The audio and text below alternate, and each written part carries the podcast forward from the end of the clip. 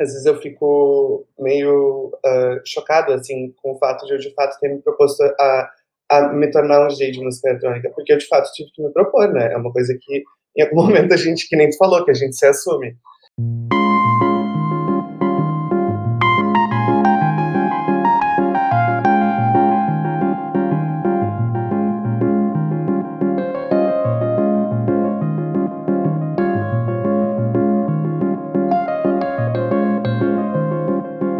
Olá, olá, olá, rolezeiros. Esse é o podcast Milhas do Rolê. Eu sou o DJ GB. Esse é o último episódio da primeira temporada do podcast. Esse podcast ele foi desenvolvido durante esse período de isolamento social que nós estamos vivendo. Partiu muito de um desejo de trabalhar com essa mídia podcast que eu pretendo explorar muito mais ainda deu para ver que eu gosto dessa, dessa parada. E eu acho que ele cumpriu um papel bem importante durante esse período, que foi manter um espaço de troca, onde a gente pudesse estar conversando sobre o rolê, ampliando nossas referências, conhecendo os DJs que a gente admira e sustentando um espaço de uh, conhecimento coletivo. Eu acho isso muito importante. Tento trazer isso em todos os trabalhos que eu faço. Uh, pude conversar com 10 DJs, hoje com 11 Bruno Lousada, Baroque Angel, grande amigo meu, adoro fazer coisas junto com ele. E teoricamente a gente faria um 12 episódio com a Saskia, mas a agenda não bateu, então isso provavelmente vai ficar para um próximo período. Mas antes de começar o programa de hoje, eu gostaria de agradecer muito o André e o Vini já estão aí no chat. Agradecer a Duda também, galera que sempre esteve conosco, conversando e tal. A Duda me dando bastante apoio na parte técnica. E foi um prazer fazer esse programa. Eu espero que possa ter ajudado outros DJs e apaixonados pela cena e que tenha sido divertido, tão divertido para vocês quanto foi para mim. Nesse último episódio, então, eu vou conversar com o Baroque Angel, que é DJ, produtor musical, produtor de eventos aqui em Porto Alegre, tem uma trajetória já bem interessante, mas eu acho que ele pode se apresentar melhor. Então, primeiro te agradecer, Bruno, de ter topado participar. A gente estava tentando há um tempão já, né? Agora rolou finalmente. Sim. E tu pode te apresentar trazendo o que tu acha que é mais importante como que tu entrou nesse rolê todo, o que, que tu tem feito e o que tu achar, julgar necessário falar. Certo. Uh, então, meu nome é Bruno, uh, Baroque Angel. Uh, eu sou DJ, produtor musical, produtor de eventos e eu um, toco, acho que hoje em dia sou mais. Uh, o meu trabalho com a música eletrônica é bem à frente, assim, da, do, todo meu, toda a minha questão com a música pop, mas eu comecei sendo DJ e meu teto com a música sempre começou, uh, começou primeiramente, tipo, com a música pop, e minha relação com a música eletrônica meio que partiu da minha relação com a música pop, assim, e eu estou muito animado pro episódio de hoje, eu que te agradeço, uh, por tu me receber, é uma honra estar aqui e eu fico muito feliz que a gente possa estar uh, discutindo sobre esse tópico, uh, eu, tu, Arthur, porque eu acho, é um tópico que eu tento introduzir meio que para todo mundo que eu conheço, e eu uh, acho muito válido, acho uma conversa válida que é pouco uh, pouco explorada, assim. E acho que é uma relação muito importante e um tópico muito contemporâneo também. A intersecção, uh, que é o tópico que a gente vai falar hoje, tipo, a intersecção do rolê underground, do rolê clubber com o universo da música pop, né? Sim.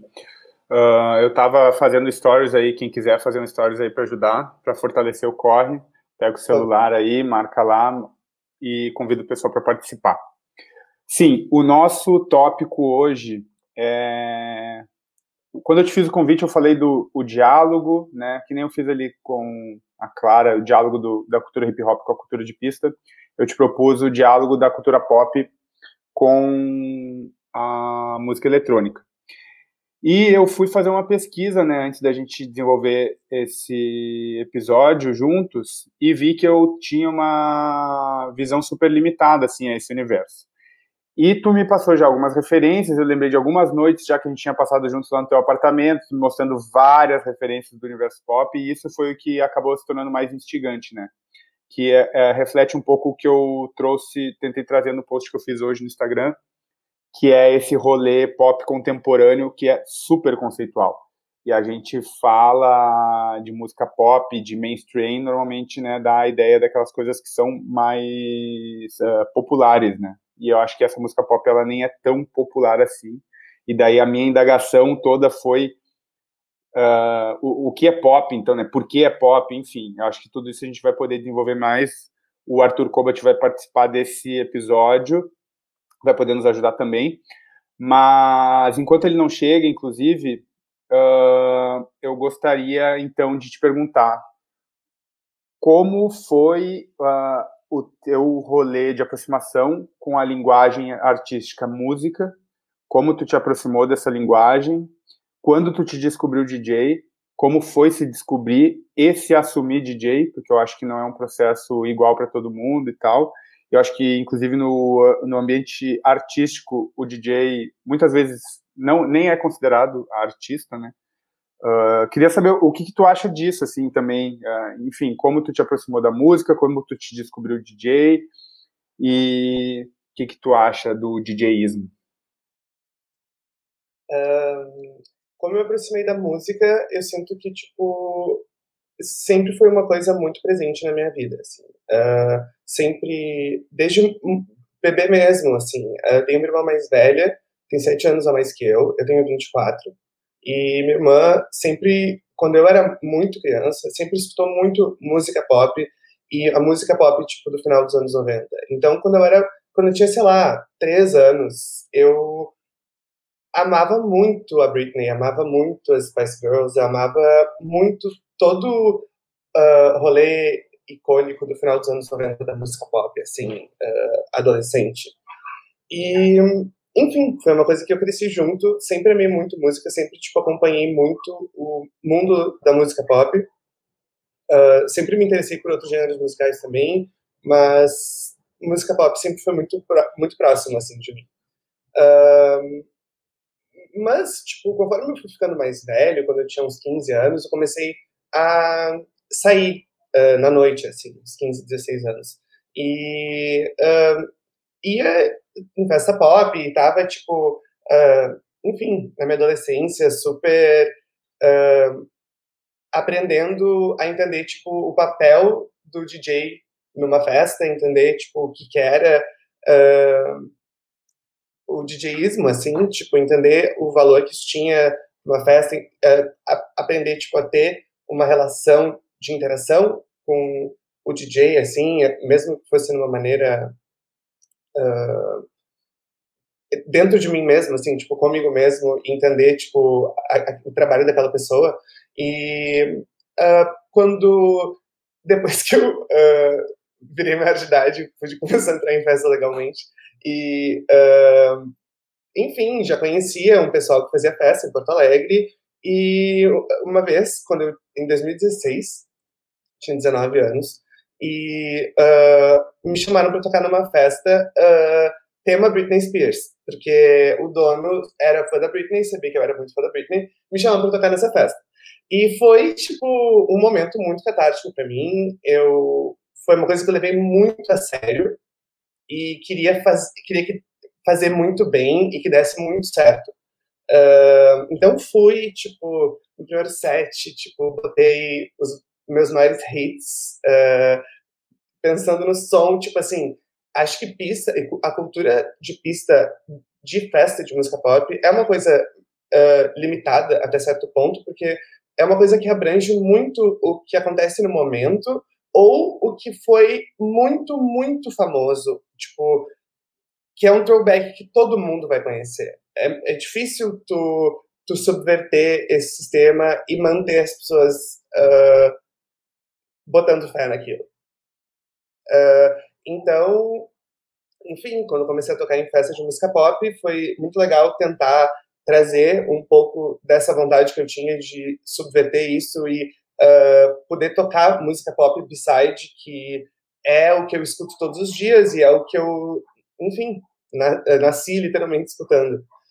E uh, depois, alguns anos depois, um ano e pouco depois, daí comecei a me entender posteriormente como DJ de música eletrônica.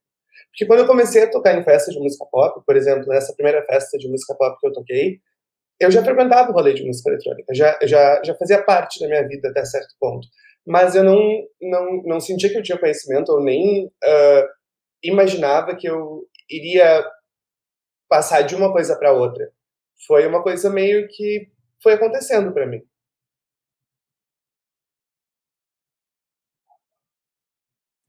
Perdi o botão do mudo aqui. Não, esse eu achei muito legal que tu falou de estabelecer uma relação com o DJ, mesmo que interna, porque eu me identifico um pouco. Eu acho que tu me parece ter sido sempre um pesquisador de música, né? Tem, acho que tem vários DJs que antes de se tornarem DJs são pesquisadores, aficionados e tal. E daí se torna quase intuitivo, assim, que quando a gente vai nas primeiras festas e vê os DJs tocando, a gente vai lá na frente, fica olhando o equipamento. Eu lembro das primeiras festas que eu fui, que eu vi os DJs tocando, a galera usava aqueles CDJs antigos, CDJ 200 com CDzinho, assim, e, e, mexendo na pastinha e tal. E isso é um negócio que encanta muito, assim, né? E eu, eu lembro que eu ficava nessa relação imaginária com o DJ, assim, também, como se eu estivesse praticamente conversando com ele. Assim. Isso é muito bafo. E qual foi, como tu te aproximou do rolê eletrônico?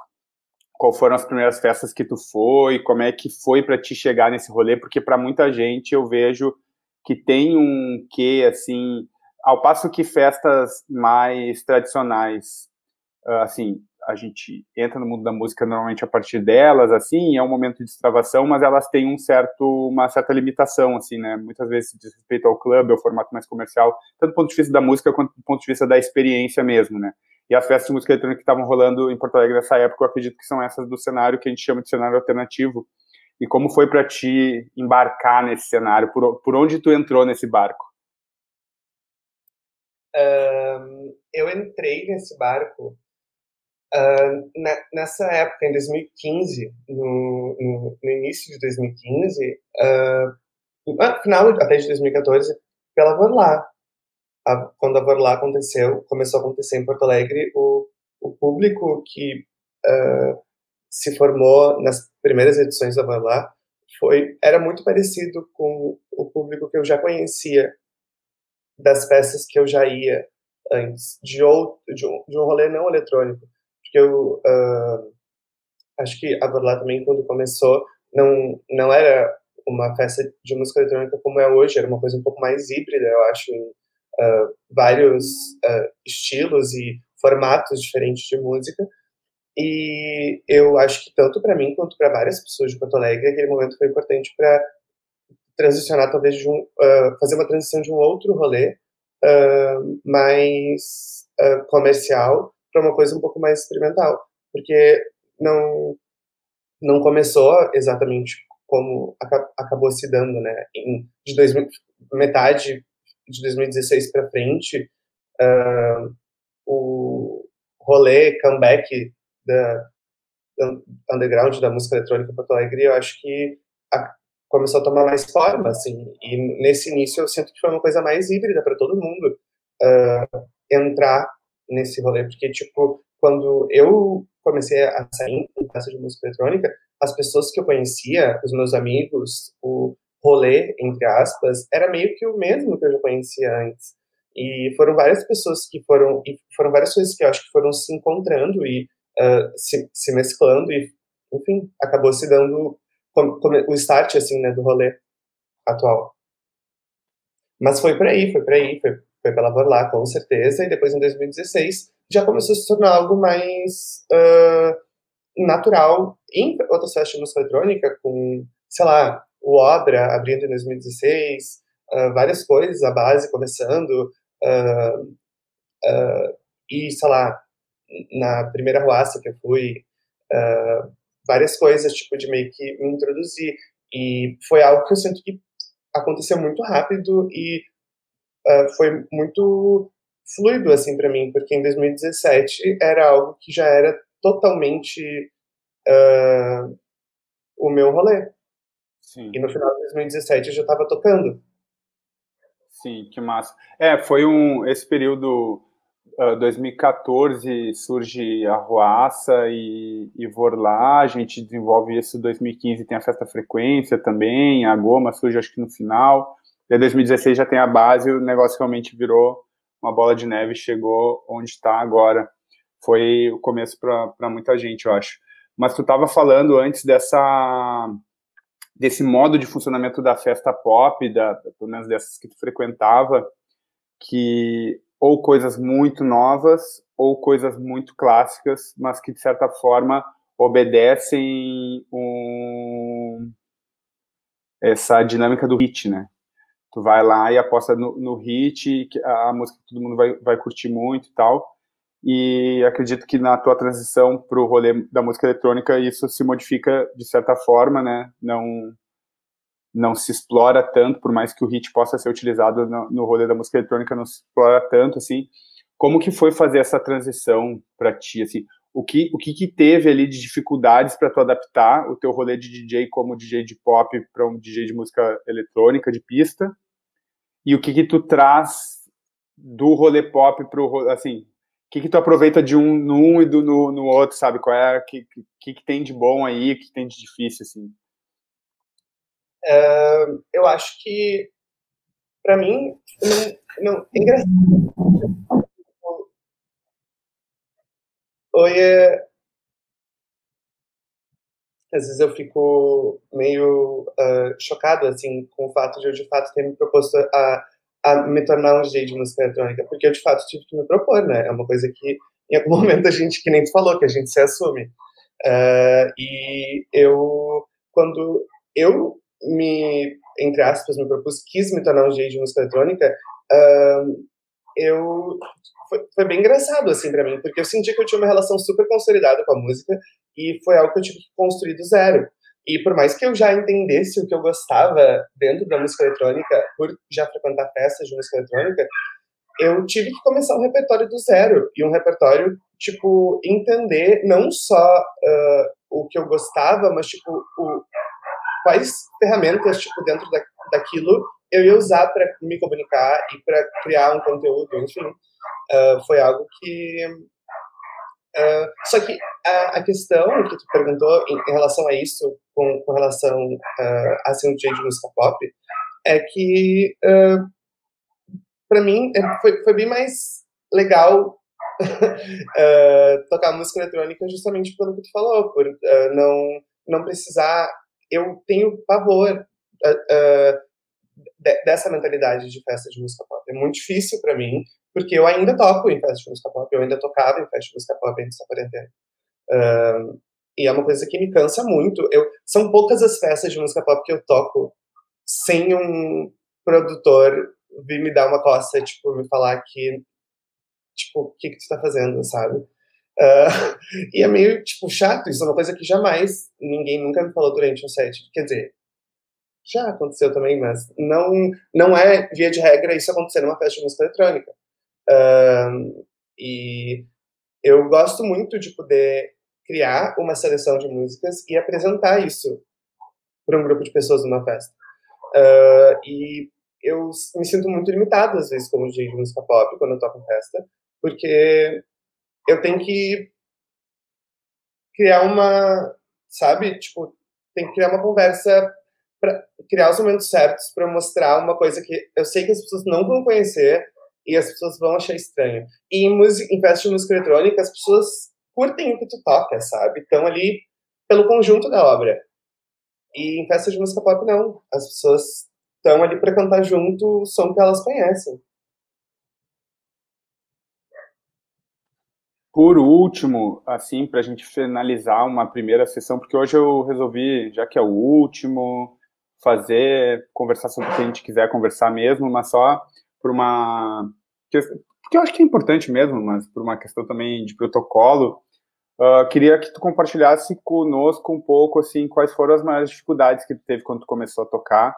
Eu sei que tu fez, eu sei que tu fez o curso de produção, mas de DJ não sei se chegou a fazer.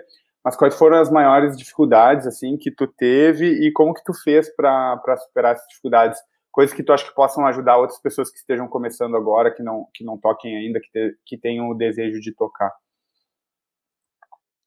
Uh, a maior dificuldade que eu uh, encontrei, eu acho, foi, primeiramente, uh, achar que eu era capaz de tipo, criar uma narrativa com uma, um gênero musical que eu tava que eu achava tão difícil de compreender porque é uma coisa que é, as pessoas tornam muito complexo e acaba se tornando uma coisa meio tipo bizarra, o quão uh, isso, sabe? Vira quase uma coisa meio academicista, assim, tipo, dentro de uma coisa tão perto do entretenimento, acho meio estranho. Uh, e isso foi a, foi a, primeira coisa, assim, a minha maior dificuldade primeira foi meio que uh, dar cara a tapa e entender que, tipo, eu ia ter que procurar saber aquelas coisas, ou, tipo, pelo menos criar minha própria opinião em relação, tipo, a esses conceitos, assim. Uh, mas, assim, eu sou uma pessoa que uh, acredito uh, 100% no fato de que, uh, caso tu tenha um computador, tu não precisa de nenhum outro instrumento para tentar aprender a mixar, assim. Eu fui, o quem me ensinou, entre aspas, a tocar foi o PV, que eu já vi tu falando sobre o PV ter tocado por muito tempo em festa com uh, PC e no Virtual, tipo, foi como eu aprendi a tocar. E um, eu, eu foi muito para mim de me dispor a tentar fazer isso no computador. E depois que eu tentei me propor a tocar de fato em festas, tipo, não uh, saber o que eu estava fazendo, mas, tipo, tentar virar de fato um DJ, uh, eu acho que o mais difícil foi, foi ter sido levado a sério em alguns momentos. Tipo, acho que eu era bem novo também quando, começou, quando eu comecei a tocar e uh, sempre me senti nisso um pouco, tipo, o que essa gay tá fazendo aqui? Uh, e, mas, sei lá, eu acho que é muito de dar cara tapa full e uh, se tu pilha, se é uma coisa que tu acha que tu tem algo legal a dizer com tipo esse formato de narrativa, eu acho sempre massa. E agora só me lembrei uh, que eu acho que é importante falar também. Tu produz a Festa T, que eu acho que é um projeto bem interessante de tu comentar aqui um pouco uh, sobre. E outra coisa, eu me lembro que quando tu começou a tocar, tu fazia uma série acho que tu ainda faz algumas, mas tu fazia uma série de mixtapes que eram super marcantes, porque tinha uma identidade visual super interessante, com temáticas e tal. Como que foi a tua ideia de fazer isso, assim, como foi conseguir executar e, e, e que efeitos isso teve para ti? Te ajudou de alguma forma? Uh, primeiramente, uh, a T é uma festa, um coletivo de música eletrônica aqui de Porto Alegre, que eu faço, que eu faço parte. Eu, PV, o Una e a Isabela, e uh, é um coletivo uh, LGBT que a gente procura bastante explorar a, a pauta de que eu acho que quando a gente quis criar esse, esse coletivo, a gente sentia que a pauta LGBT, pelo que pareça, estava sendo muito pouco trabalhada dentro dos lineups, dentro uh, da cena no geral, uh, e isso isso era sempre algo que, tipo, uh, achava parcialmente chocante, mas no início é, uma, é, uma, coisa que também tu demora para te sentir confortável a questionar e, e também entender que tu pode, tipo, tentar intervir de alguma maneira. mas foi muito de eu e PV no início uh, tentarmos fazer uma festa LGBT com line-up todo LGBT, com performance LGBT e que procurasse fomentar isso na cena. Uh, mas, enfim, a, agora a gente vai lançar um. Agora tem vai lançar um VA uh, no final desse mês, uma coletânea com 20 artistas LGBTs uh, de várias partes do Brasil. Uh, e, enfim, estou bem animado com, com esses projetos. Uh, acho que é bem sobre isso e tentar fomentar esse movimento. Um, não, ah, as mixtapes. Uh, uh, as mixtapes, uh, é legal tu falar isso porque foi para isso que eu fiz elas, assim. Eu, eu comecei a fazer aquelas mixtapes quando eu decidi que eu queria virar DJ de música eletrônica e eu já conhecia de nome e, enfim, pelas redes sociais os produtores de festas de música eletrônica, tu incluso, né, de Porto Alegre, e uh, precisava chamar a atenção das pessoas de um jeito para ser bucada. E foi isso, tipo, foi por isso. Foi 100% por isso. Uh, pra, uh, porque eu estava fazendo uma pesquisa musical grande, porque eu queria me tornar DJ, e eu estava criando sets porque eu sentia que era uma maneira pela qual eu gostava de uh, construir essa narrativa.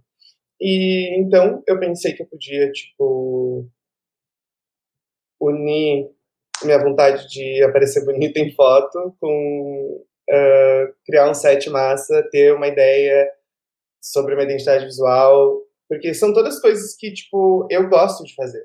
Uh, é, são coisas que eu piro muito. Tanto, tipo, ter uma ideia idiota para criar uma narrativa, uma narrativa visual, quanto fazer um set por fazer um set, assim.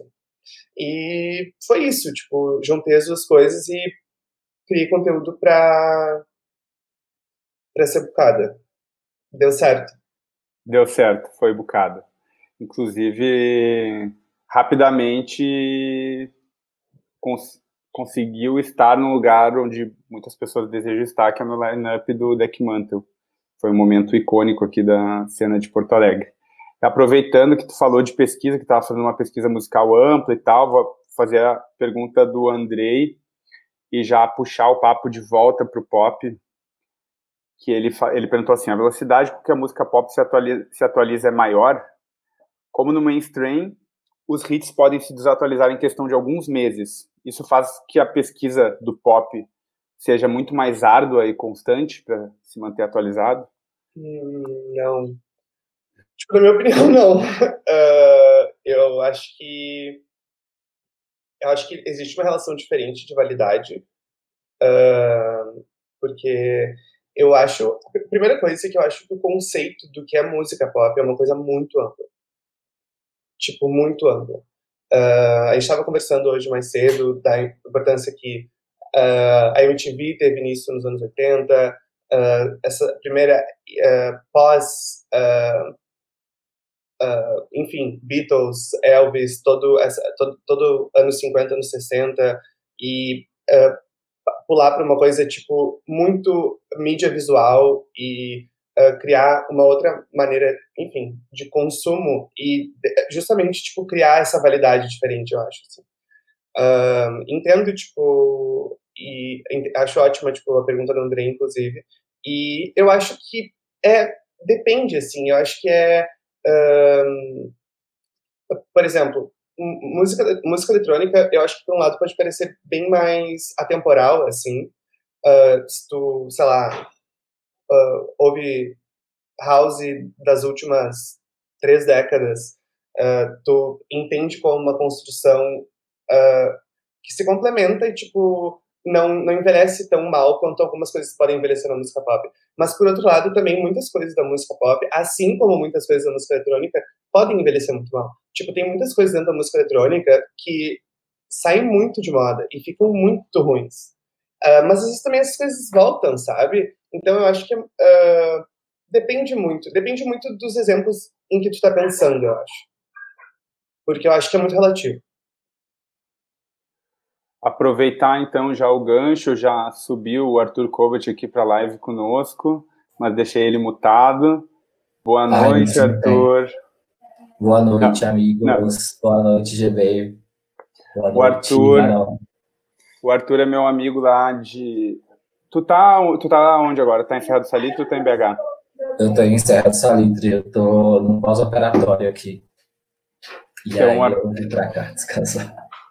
O Arthur é meu amigo, vivia em BH, ele produz a Festa 1010, uh, produz outros rolês, assim, né, trabalha como produtor, e é um baita de um articulador da cena. E, além disso, é uma pessoa que tem muitas opiniões, opiniões que eu sempre gosto de ouvir, e é um grande pesquisador musical também. Ele é irmão do DJ Omoloco, e o Omoloco sempre disse, disse aqui nesse podcast, inclusive, que uma das grandes referências musicais dele é o Arthur. E por isso eu resolvi convidá-lo para participar da discussão conosco, porque eu vejo que ele acompanha essa discussão do universo da música pop também. Uh, e acho que ele vai agregar muito na conversa hoje. Uh, muito obrigado, amigo, por ter aceitado o convite. Tu acompanhou o podcast em vários momentos, eu fico muito honrado com isso. E eu te, eu te apresentei brevemente, mas se tu quiser te apresentar aí por conta própria e falar mais alguma coisa que tu acha que seja interessante, fica à vontade. Eu acho que eu estou bem contemplado com essa apresentação. mas é isso, eu sou o Arthur, eu sou produtor da Festa 1010 Curral e faço as produções independentes também. Estou trabalhando com isso há cinco anos já. E também sou formado em comunicação, trabalho em comunicação, assessoria e etc. E sempre quis trabalhar com música, na real, né? Desde muito cedo, muito criança, sempre consumi muita música. Sempre fui aquele adolescente que ia para festival de música com a carteirinha falsificada. Então, tipo, eu tive uma adolescência bem intensa, assim, com relação à música de um modo geral. Tipo, eu morava, eu sempre morei viajando, aliás, morando em estados muito distantes, tipo Bahia, é, Rio Grande do Norte, Goiás, então era muito difícil ter acesso a, a, a, ao centro de onde aconteciam algumas coisas, que é São Paulo e Rio de Janeiro.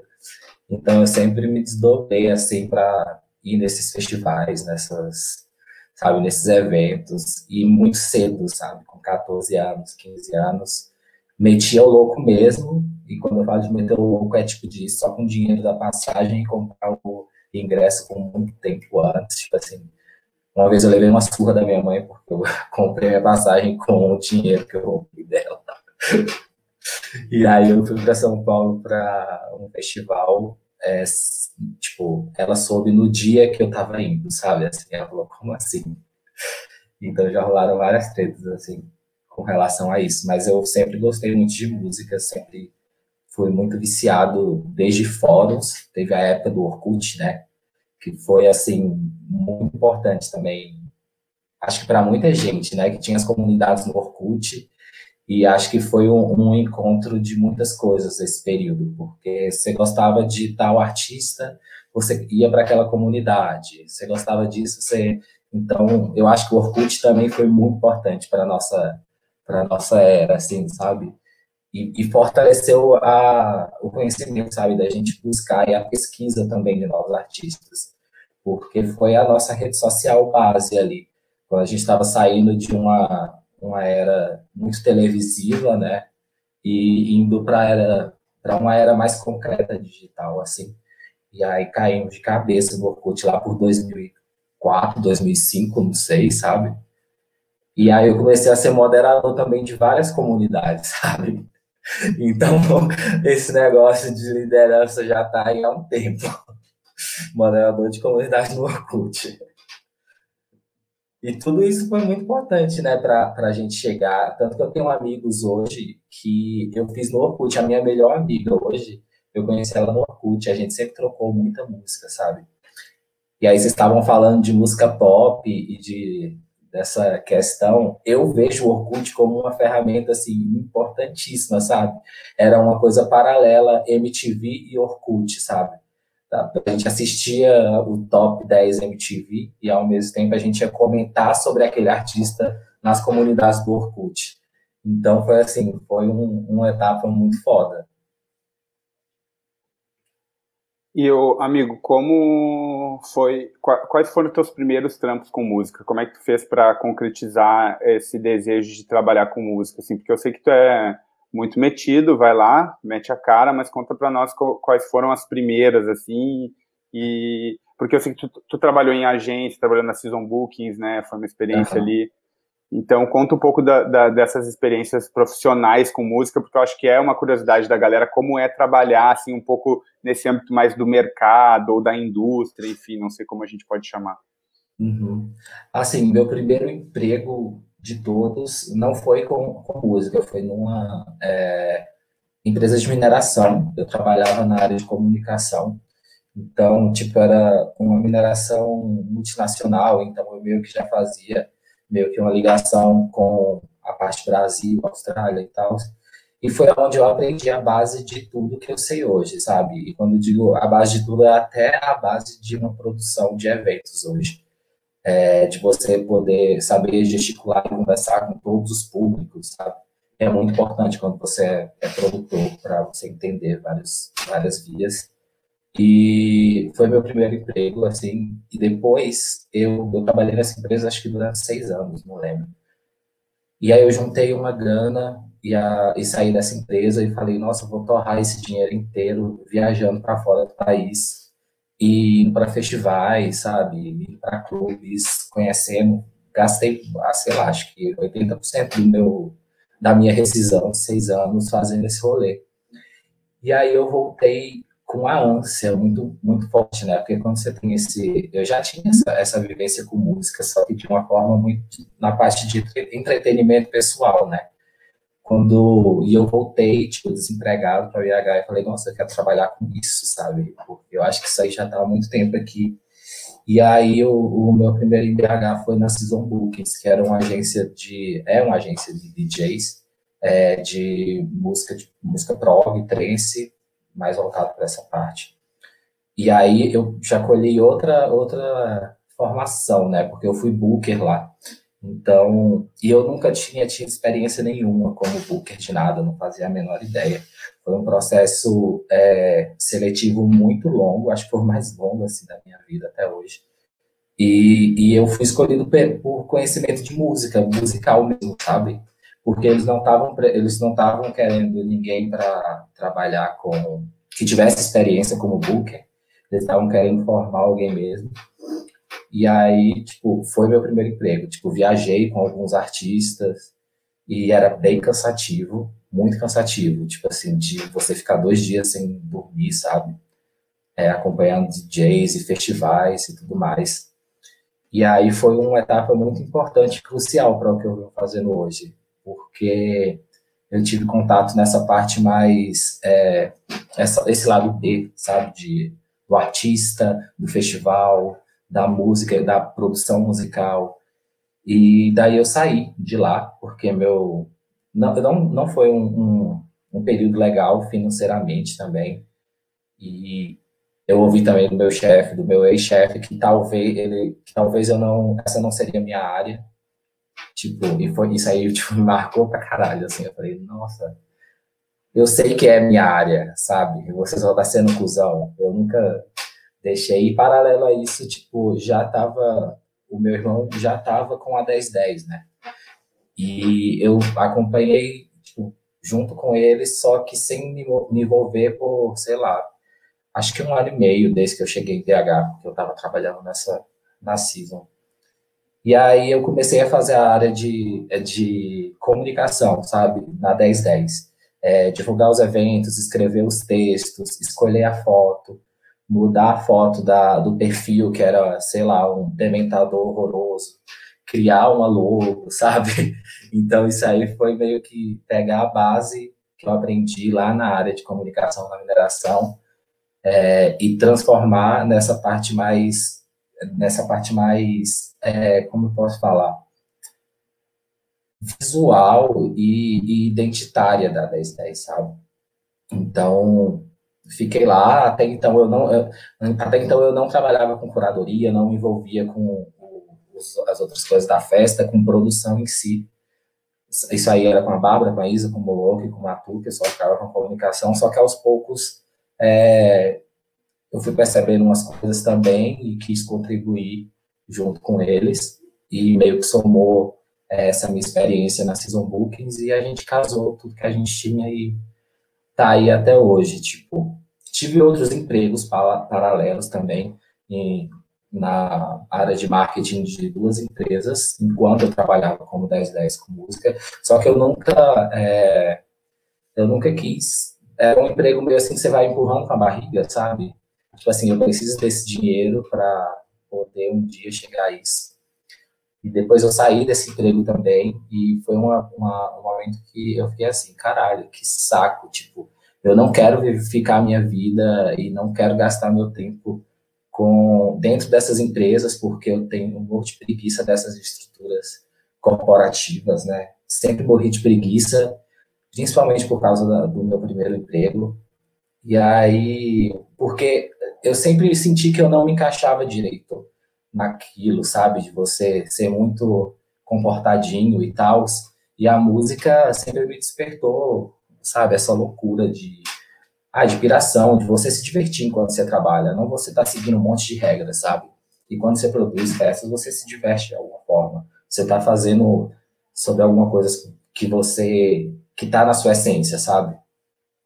E aí eu nunca mais entrei em empresa nenhuma, tipo assim, dispensei algumas, alguns trabalhos, só que foi bem complicado, na real, porque eu passei uns perrengues de grana, tipo, eu e o meu ex, e, e foi aí que me deu um impulso para falar, não, tipo, a gente está perdendo muita grana aqui com a 1010, sabe? O público estava crescendo de um jeito absurdo e a gente estava só sendo, até então, fazendo umas festas é, não tão estruturadas, sabe? Tanto no, em questão do, do bar, questão financeira, tipo, ter um caixa, não gastar tudo. Então eu fui, eu meio que peguei esse papel de ser o chato, de calma, gente, nem tudo é ser DJ, piração e, tipo, gastar o dinheiro da festa inteiro e não ter um caixa, você só cresce se você guardar um caixa, porque é aquele jogo do milho, tipo assim, são várias galinhas que tem que comer. Então, tipo assim, come aqui, deixa um pouquinho para essa, porque aí você vai ter um monte de ovo. Você não vai deixar uma galinha morrendo de fome lá. E é basicamente isso, tipo. É, e aí, eu nunca tive vontade de, de, de, ser artista, de fato, sabe? De, apesar de gostar muito de música, mas eu nunca gostei, eu sempre fui mais interessado pelo que estava por trás, sabe? Eu ia para os festivais quando eu era menor e eu ficava assim, nossa, olha essa luz, sabe? olha a estrutura, como é que faz para fazer isso. Eu lembro que um, show que me impactou muito foi o show do. Na real, foi um atrás do outro. Foi o show do Radiohead com o Kraftwerk. Sei lá em que ano foi isso. E aí eu fiquei fascinado, porque era tipo uma estrutura de luz e de som que casava, sabe? E isso influenciou pro resto da vida também. Outro show também que me influenciou foi o da Bjork. Então, tipo, na turnê do do Volta, que era uma turnê, tipo, que era muito bem, tinha roupas muito interessantes, sabe, performance, e era uma grande festa, sabe? E isso aí sempre ficou muito na minha cabeça. E eu sempre quis enfiar isso é, em alguma coisa que eu fosse fazer na minha vida depois. E aí, tipo, na 1010 a gente conseguiu isso. É, eu também já tinha uma experiência com essa parte financeira também, porque chegou um momento na, quando eu trabalhava na mineração que eu era meio que supervisor da área e eu não tinha um, um superior, sabe? Então eu, eu que organizava meu budget anual, que já era com números gigantescos, tipo 2 milhões, 3 milhões. E aí eu já meio que consegui organizar melhor essa parte financeira. E foi importante porque é, os meninos e as meninas da época da 1010 eram muito artistas, sabe? Na real, são muito artistas o Moloco é muito artista. A Isabela também é muito artista de alguma forma, sabe? A Bárbara também é uma pessoa que, que, é, tipo, que tem uma alma artística, só que tipo, desenvolveu também a produção. Porque a gente, no final das contas, a gente aprendeu tudo junto, de alguma forma. Eu aprendi, a, apesar de eu ter uma experiência anterior, quando você aplica para o mundo da música, é completamente diferente, sabe? Eu estava lidando com um público diferente, eu estava lidando com várias coisas diferentes. Construir uma, uma identidade é uma coisa, uma identidade underground, uma identidade que você precisa conversar com um público muito específico, em uma cidade muito específica como BH, e você está fazendo música eletrônica, que é mais específica ainda, numa cidade provinciana como BH. Então, é muita coisa que você tem que analisar, que é um impacto de primeira vista, sabe? Independente do que você já, já teve antes. E é isso. Tipo, na real, hoje, hoje eu sou, eu trabalho como local producer do Boiler Room. É, vou fazer alguns eventos para eles esse ano, talvez. Tipo, não sei como é que vai ficar esse negócio de pandemia. Fiz um no final do ano passado, em dezembro. E agora a gente está, eu e o meu irmão, a gente está focando em é, transformar a Curral, que era a nossa festa, em uma gravadora. E aí a gente vai lançar a primeira coletânea agora.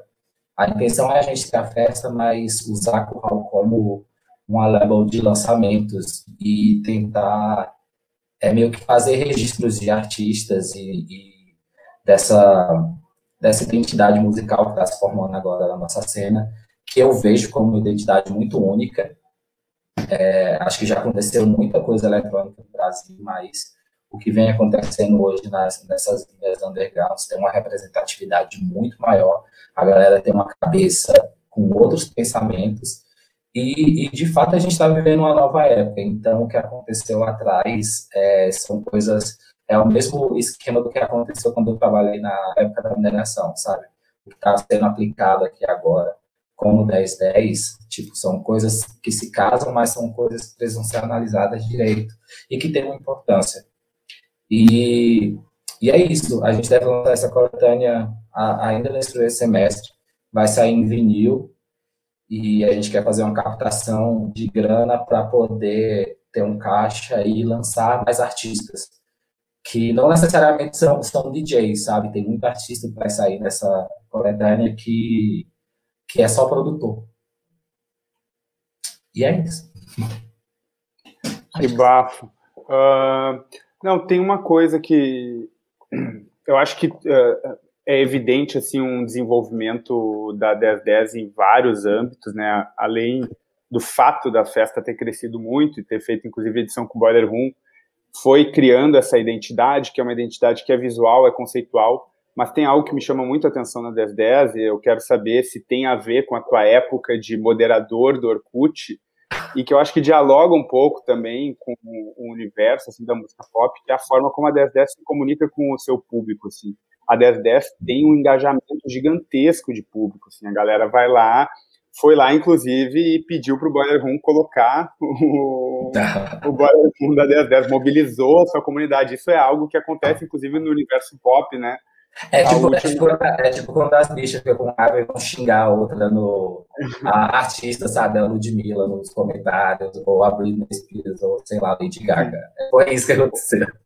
Ou o, aquele episódio lá dos K-Poppers que floparam o evento do Trump, Trump né? Tipo isso.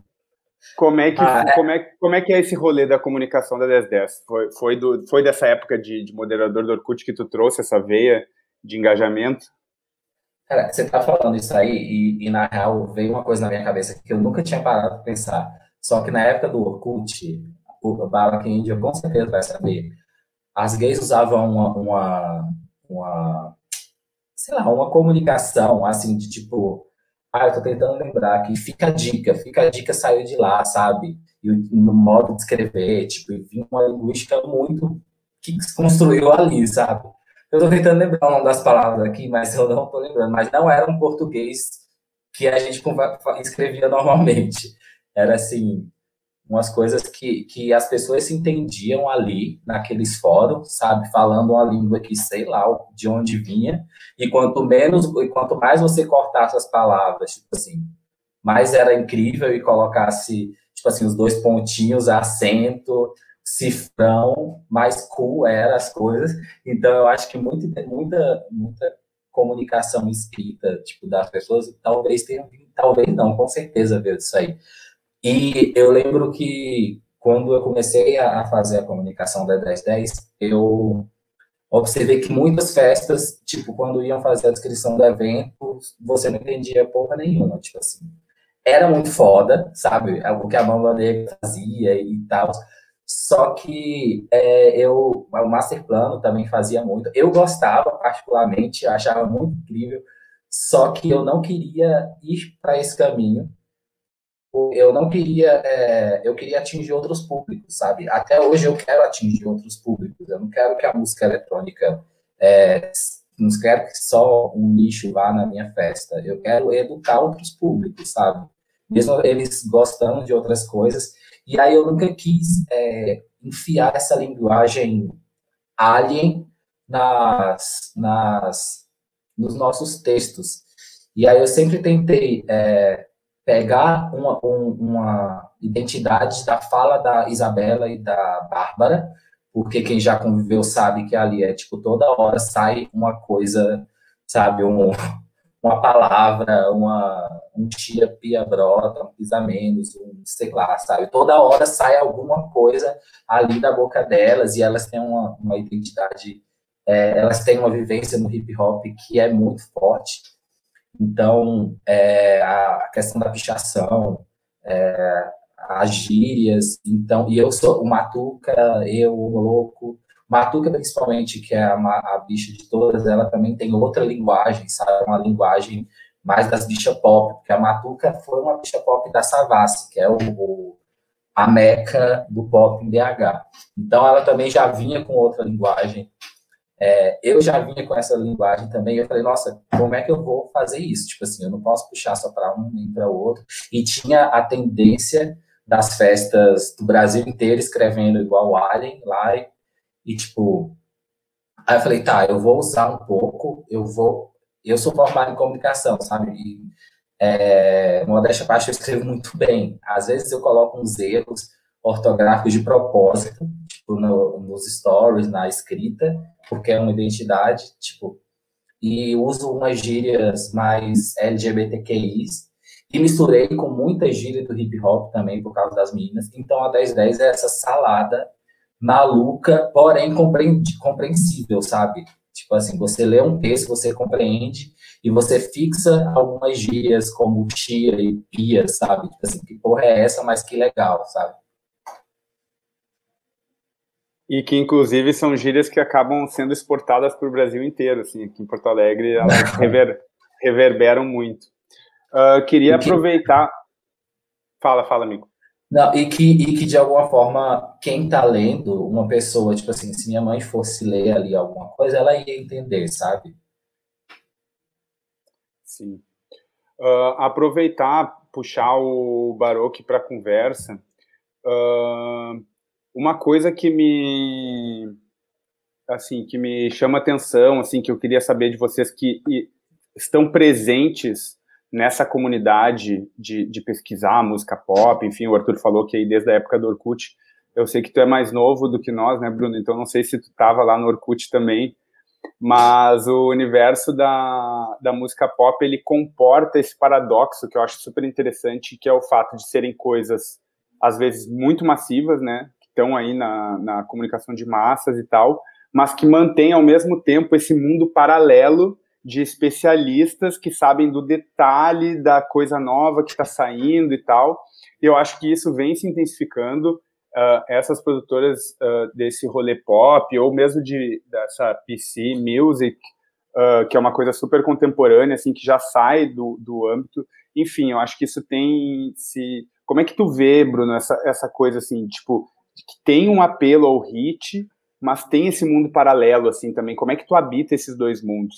Como é que tu vê a relação entre eles? A coisa super explosiva, mas a coisa super subterrânea dentro do próprio pop, de comunidades que são já bem mais fechadas, nichadas, praticamente nerds assim do pop. Uh, eu acho que são, uh, acho que a música pop ela funciona uh, muito como uma fórmula assim. a música pop que se dá nos anos 80, tipo com uh, Michael Jackson, com a Madonna, é uma coisa, acho que é bem formulaica que se que pode ser meio que replicada. E eu acho que existem intenções diferentes por trás dessa produção. Eu acho que existe a intenção uh, predominantemente de mercado, onde a intenção é, é, onde existe uma grande gravadora por trás de um artista que está sendo uh, paginado de uma maneira específica para ser vendido, porque existe um espaço no mercado para aquela imagem.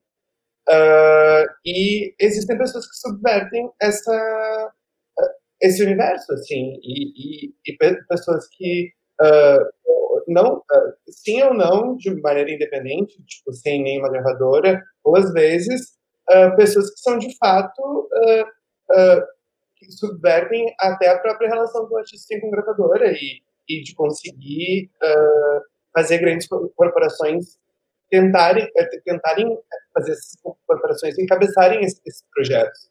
E uh,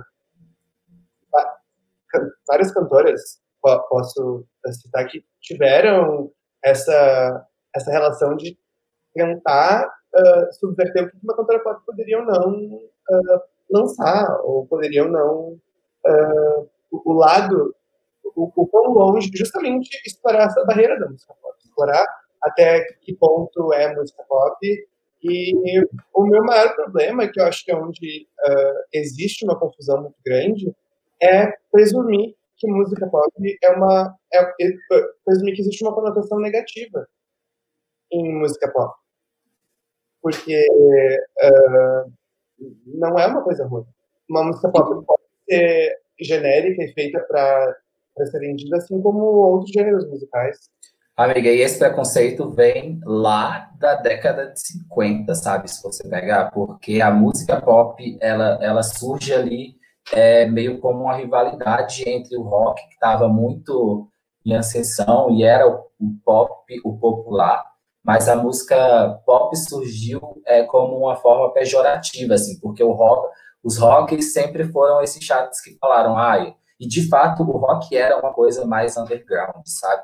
Então, para fazer essa delimitação, tipo, ah, isso é pop, isso é rock, sabe? Tinha essa delimitação muito, muito certa é, e os Beatles é, foram, foram um, uma, um dos primeiros taxados disso, né? Beatles, Rolling Stones.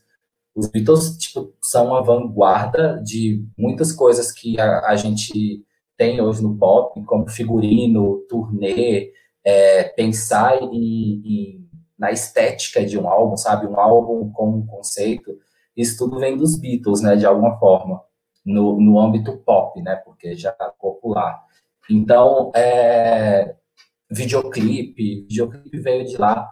Então, tipo assim, é, essa, esse preconceito aí, teve, apesar do Beatles ser os Beatles, né, tipo, gigantescos, quem fazia rock é, criticava a, os Beatles por eles estarem ganhando uma massa e é, uma, uma, uma, popularidade muito forte. Então, sempre teve isso.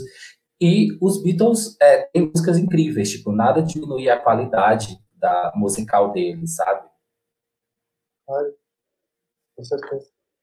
Eu concordo totalmente. Acho que sim, acho que a cultura dos Beatles foi muito importante para criar essa ideia de ícone pop uh, uh, no século XX, assim, tipo, na, na, segunda metade do século XX, acho que foi muito importante. Acho que uh, principalmente com a popularização da televisão, né? Tipo, a ideia de uh, a, a, mídia imagética estar tá mais integrada, assim. Eu acho que cria essa e, e sim, tipo, entendo totalmente essa essa conotação pejorativa que existe dentro do da, do quão uh, massivos tipo, os Beatles foram, por exemplo, comercialmente. Assim. E tentar usar isso de uma maneira uh, uh, desvalidadora, assim mas, com certeza, eles criaram coisas, tipo, até mesmo uh, a ideia de uh, um, um ícone musical, tipo, se reinventar e uh, criar, tipo, coisas totalmente fora, tanto na imagem quanto no som, procurar dividir a carreira por álbuns e, tipo, formar, tipo, universos específicos dentro dos próprios trabalhos. E isso é o que, tipo, só a indústria musical funciona só dessa maneira hoje em dia, ou tipo, quase que muito dessa maneira. Uh, a ideia tipo, de fazer um álbum e de ter momentos, assim, é. Sim, sim. E tem a questão, a questão do hit também, né? Os Beatles pararam de lançar álbum no finalzinho, assim, da carreira deles, e eles lançavam só singles. E hoje a gente tem isso é, eu vi, acho que foi a Anitta que estava falando isso, que ela estava meio que cansando de lançar álbuns, a gata nem lançou álbuns direito, sabe? E que ela queria é, lançar singles é, que tentassem ser potencialmente hits. E foi isso que ela tentou naquela, naquele projeto dela, o, o Checkmate, né? Você acha que é uma tendência isso de, de das pessoas, para vocês dois, as pessoas pararem de, de lançar esse álbum, se dedicar a um álbum para se dedicar a singles? Uh, essa fala da Anitta, eu lembro que é bem relacionada, tipo, ao mercado fonográfico do Brasil também. Porque a, a uhum. Anitta tem muito, ela falava, eu lembro dessa época do Checkmate, que ela falava que álbum não vendia no Brasil, porque por mais que a venda de álbuns tenha diminuído drasticamente nos últimos 20 anos, assim, não, não se vende álbum da mesma maneira, eu acho que em outros mercados existe uma, uma venda mais expressiva de álbuns do que no Brasil. No Brasil, ele mercado americano, né? Por single.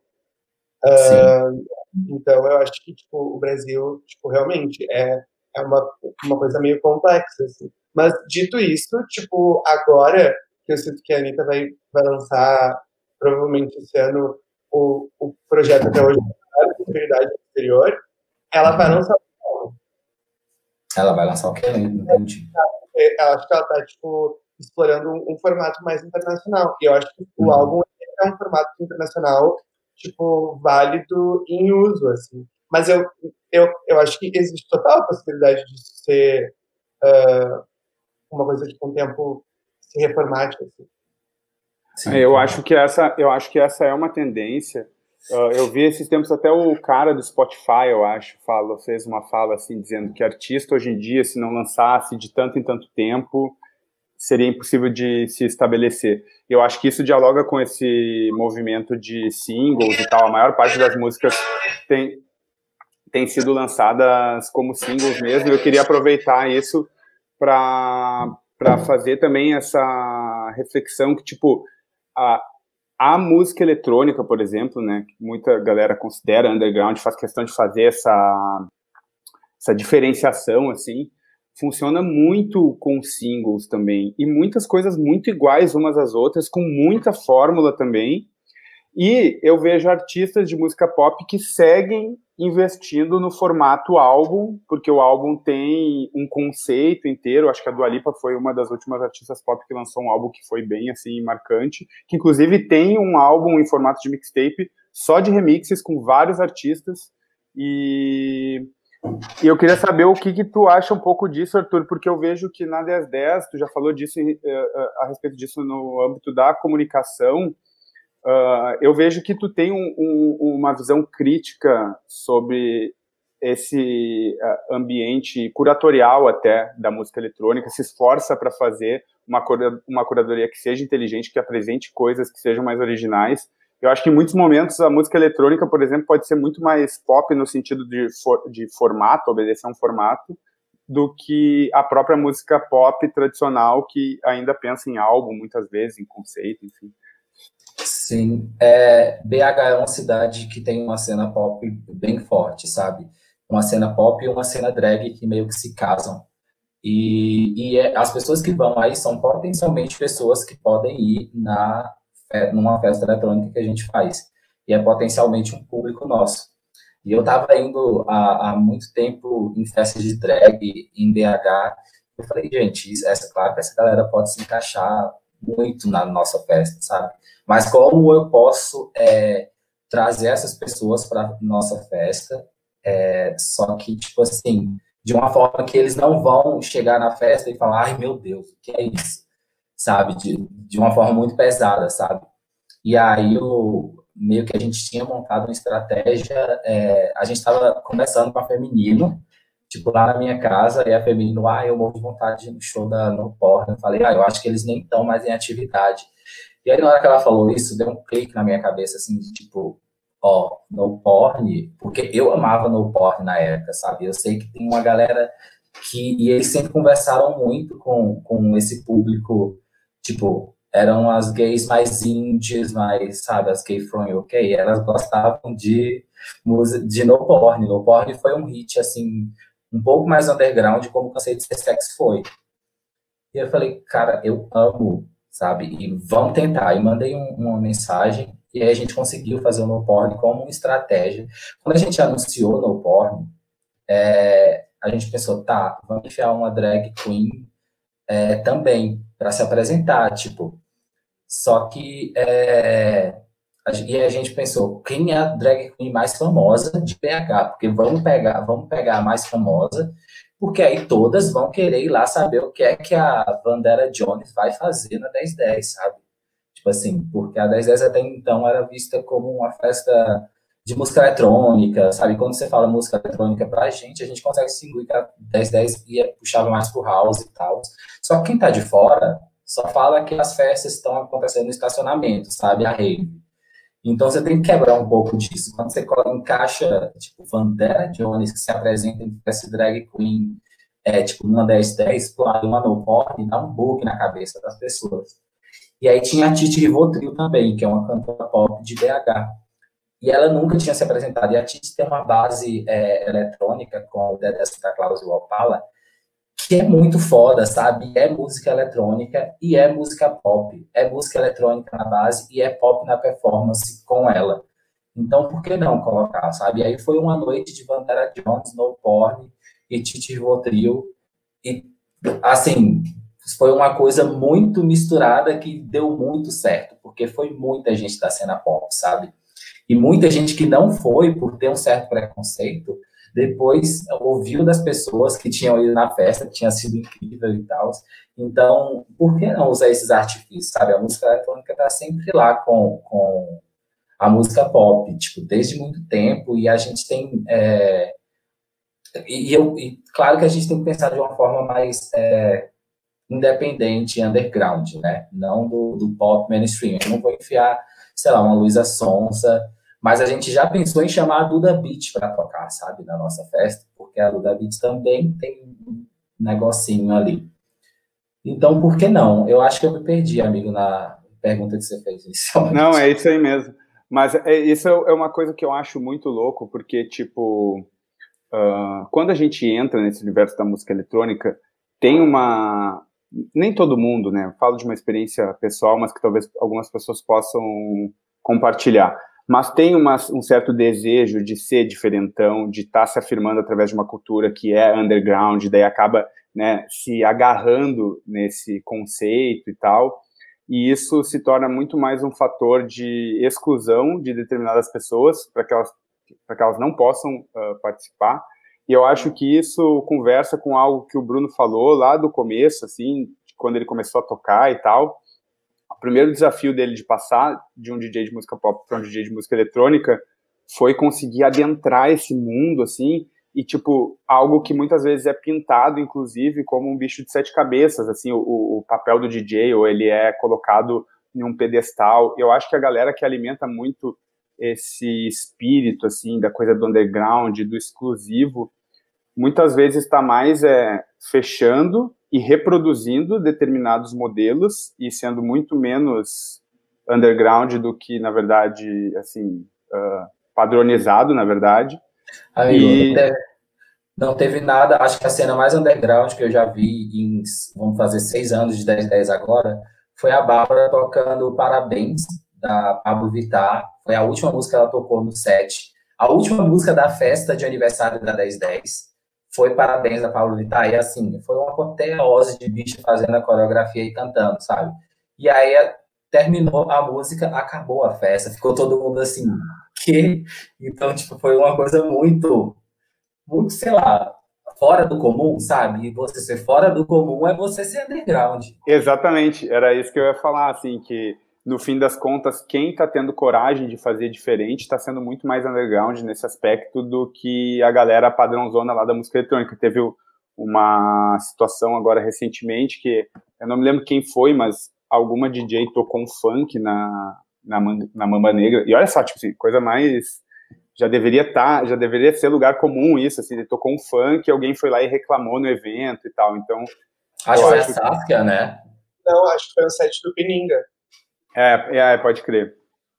Mas, enfim, eu acho que fazer diferente, na verdade, nesse momento, tá, a gente tem alimentado essa ideia de que cenário underground, assim, enfim, acho que a gente nem precisa se apegar a essa palavra, mas esse cenário independente, alternativo, ele está sendo muito mais enriquecido nessa misturança que a galera tá tentando fazer. Eu acho que parte do, do, trampo de conseguir fazer isso acontecer é desmistificar um pouco essa ideia do, do, do DJ, sabe? Tipo, não é algo assim. É, no fim, a galera criou muito mais o lance de colocar o DJ como um ícone, né, a ser idolatrado, quando na verdade é para ser uma coisa muito mais. Tem uma parada muito técnica, né? Tipo assim, ah, o DJ é aquele que tem que ter mil técnicas, tem que tocar em várias controladoras e tem que tarararararará. E isso dá um pouco de preguiça. Claro que, que eu vejo que, que existe uma linhazinha, sabe, que está costurando tudo que a gente faz, independente de onde você vai ali eu tava conversa, eu tava, esses dias eu fiz uns stories falando sobre New Rave, né? Tipo, Claxons, essas bandas mais eletrônicas que teve um movimento lá em 2007. MGMT, tipo, e teve muita coisa, Lady Tron. E aí eu falei com tudo. E é uma coisa que, tipo, se a gente fizer uma pista 2 numa 1010 hoje só tocando isso, vai bombar, sabe? E vai bombar porque, tipo, eu tava conversando com o Túlio e ele falou que na Mary Hell, que é um clube clássico aqui de BH, é... daqui de BH não, né? Mas é, enfim, a Mary Hell é, não existe mais e to... absolutamente todo mundo que eu converso, é um pessoal mais das antigas, fala, nossa, a Hell, todo mundo tem uma memória sobre a Mary Hell. E a Mary Hell tinha esse, essa parte mais eletrônica indie rock, sabe? Então, por que não? Uh, aproveitando, Bruno, a gente estava conversando antes, assim, tu, tu tem, eu acho, uma pesquisa que tenta identificar é, as aproximações entre esse universo de música pop e dance music, assim, eu queria que tu compartilhasse um pouco conosco, tu me passou várias refs, eu acho que é super interessante, onde é que tu acha que tá, que essa parada tá se aproximando, assim, e de que forma que se aproxima? Um, eu acho que são, tu diz, tipo, a, como essas coisas, tipo, se alimentam, assim? É, é porque eu acho que, assim, teve um momento dessa música pop, assim, uh, eu acho que a música pop faz algo muito interessante, que é ir se apropriando de determinados suportes tecnológicos que estão disponíveis ali e de ritmos que podem ser incorporados e que estão em alta, assim, fazer isso de uma forma muito inteligente uh, mas ao mesmo tempo tem um quê de apropriação, assim, às vezes, mas sei lá, digamos, a música pop ali, uh, boy bands, girl bands, daí depois teve várias divas com muita influência do hip hop que estava rolando no início dos anos 2000 no, nos Estados Unidos, estourado, assim, e eu vejo que tem uh, bastante coisa com batida 4x4 rolando ultimamente, assim e dessas quais tu acha mais interessantes, assim, porque tem desde as músicas da Lady Gaga, assim, que tem beats que são 4x4, tem a Dua Lipa agora fazendo algumas coisas também, e eu queria saber de outras refs, das coisas que tu acha mais interessante, que inclusive, que músicas tu botaria num set teu, assim, que tu acha que são, que é massa? Uh, eu acho que pesquisar remix de música pop, fez, a gente conversou sobre isso, né, sobre DJs superstar dos anos 2000 e uh, como alguns DJs uh, específicos europeus, tipo, têm remixes de praticamente todos os lançamentos de 2013 a 2008, tipo, mixaram todos os hits para lançamento oficial de single remixado. Então, eu acho que pesquisar uh, remix de música pop é uma coisa que eu amo muito, por exemplo, para colocar uh, em sites meus, mas uh, referências minhas que eu sinto que fazem essa intersecção uh, entre a música pop e a música eletrônica e exploram uh, tendências muito alternativas do óbvio que, que está, está, se fazendo popular nesse momento. Tipo, a Robin é uma, uma referência muito grande para mim, que eu compartilhei um vídeo contigo. É, tem uma, uma, uma trajetória muito legal nos anos 2000, no final dos anos 90. Em 2010 tem o Body que é um álbum uh, que foi lançado em três EPs num ano e no final foi lançado inteiro. E é um álbum totalmente de música eletrônica, totalmente de música eletrônica.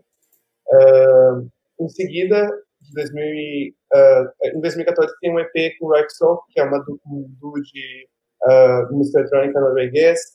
Uh, 2000, 2015 tem um outro EP com uma, uh, um time de produção de house que ela monta E em 2018 ela lança mais um álbum solo, que também é um álbum de música eletrônica.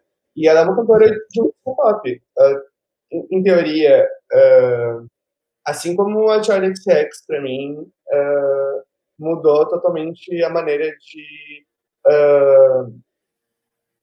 os limites, assim. claro que a Sophie Anjo, que, enfim, uma referência de música que eu tenho da contemporaneidade, com certeza. Uh, foi uma das pessoas responsáveis, tipo, alavancar o, por exemplo, na, na música, uh, entrando, tipo, no time de produção do PC Music. E, uh, bom, enfim, Charlie Sex e Sophie Robin, com certeza, seriam top 3 referências uh, do pop underground, entre, entre aspas, assim, que, para mim, fazem coisas melhor do que qualquer outro artista. Uh, e tu, Arthur, o que que tu tem aí, o que que tu tem para contribuir a respeito disso? Eu lembro de ter ouvido, por exemplo, Carl Minogue na, em BH a primeira vez, João, João Nogueira sempre tocava.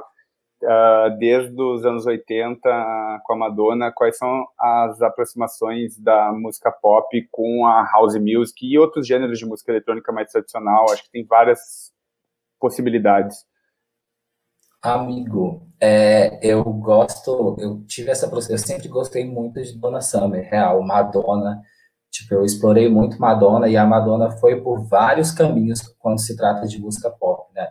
Tanto que ela, eu acho que tem um potencial da Madonna na música eletrônica quando ela lançou o Music, lá no começo dos 2000, tipo, tanto de turnê quanto de é, estética sonora, ela produziu o, o music com o William Orbit. O William Orbit é, ele é um produtor, DJ, tanto que ele é um dos sócios hoje do Ministry of Sound, aquele rolê que tem lá em Londres.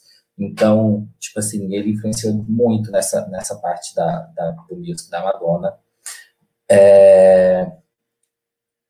Acho que teve, teve, tem a Kylie Minogue, com certeza. Tipo assim, Can Get Away With Your Arms. Tipo assim, e, e eu, eu, eu, sempre consumi umas coisas bem. Ah, eu lembrei de uma história ótima aqui, que eu preciso falar.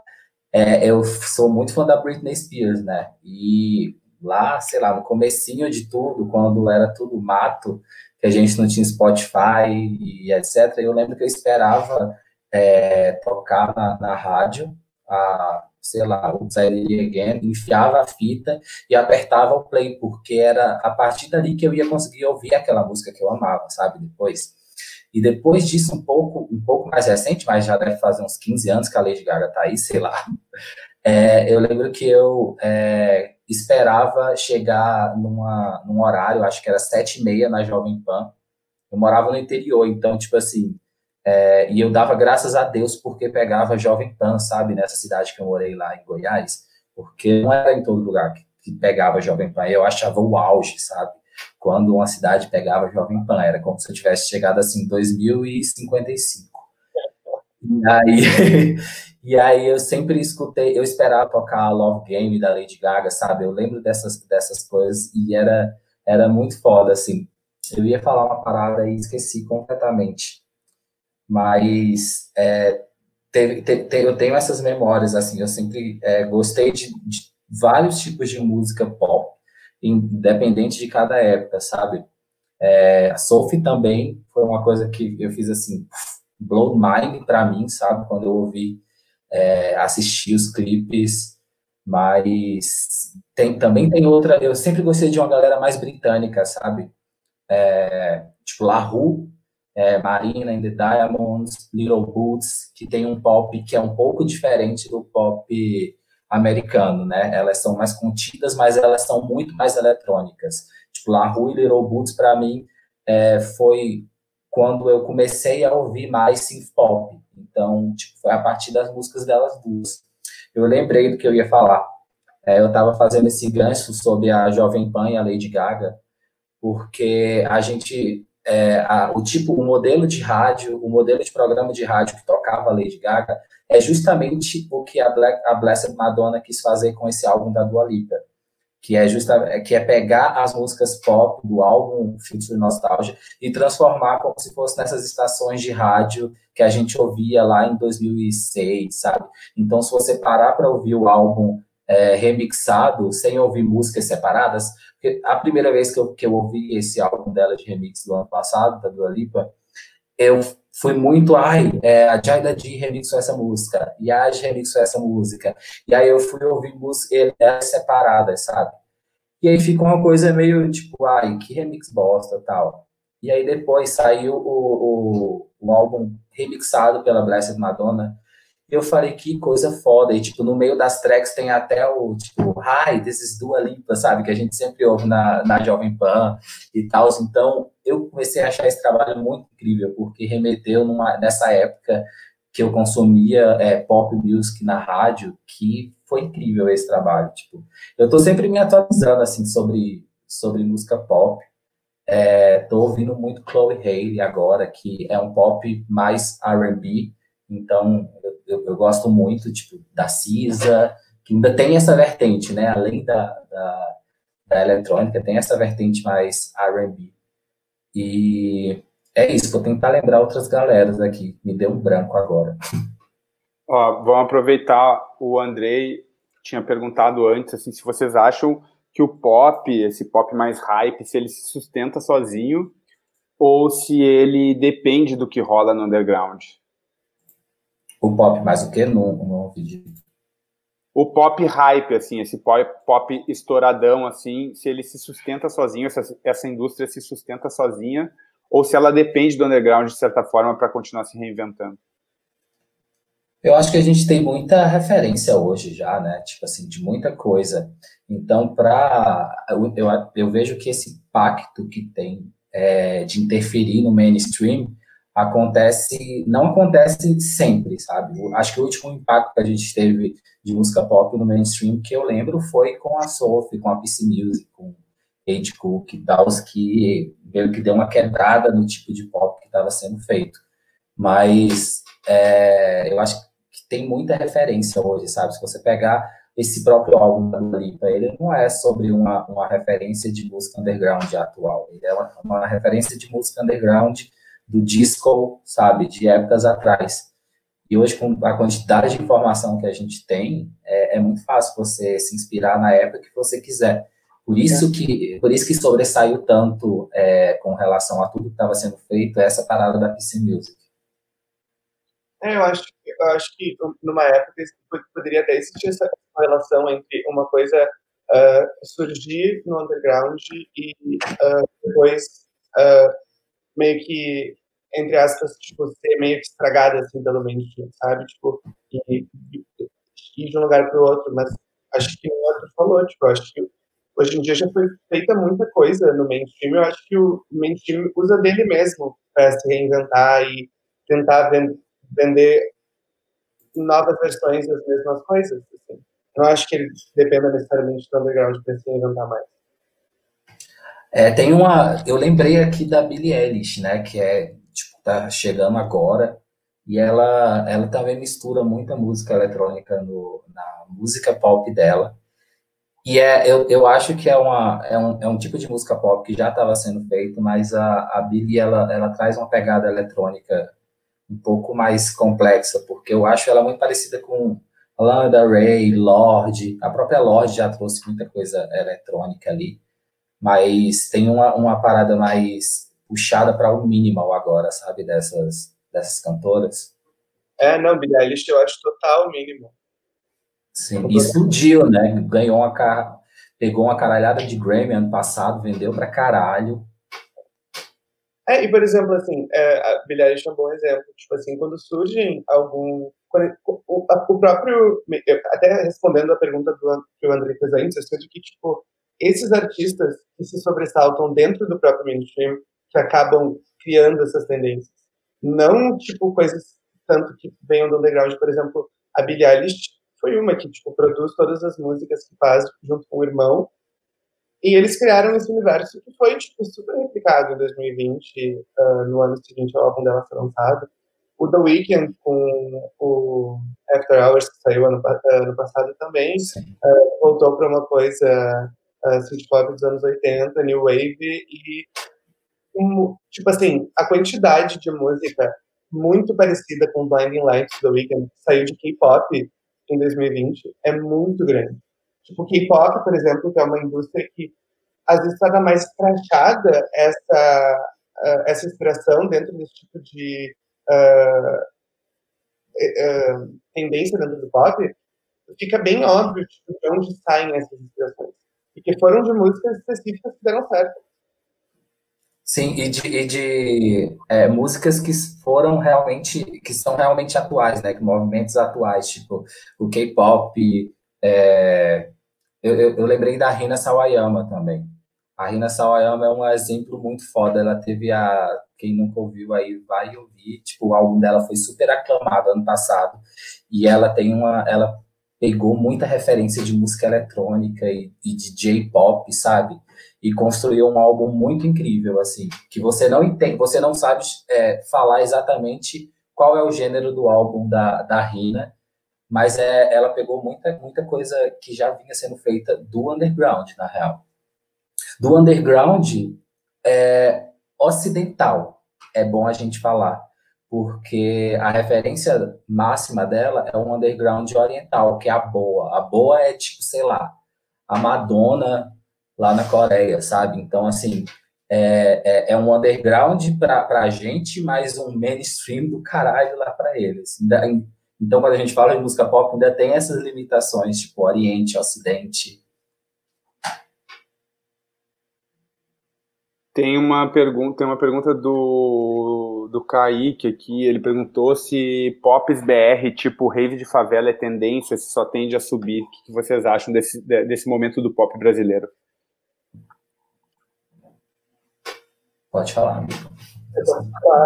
É, eu não sei, eu acho que o pop brasileiro se dá numa, num universo bem específico, assim, uh, tipo, eu, uh, não sei, pop brasileiro não é a coisa mais popular no Brasil.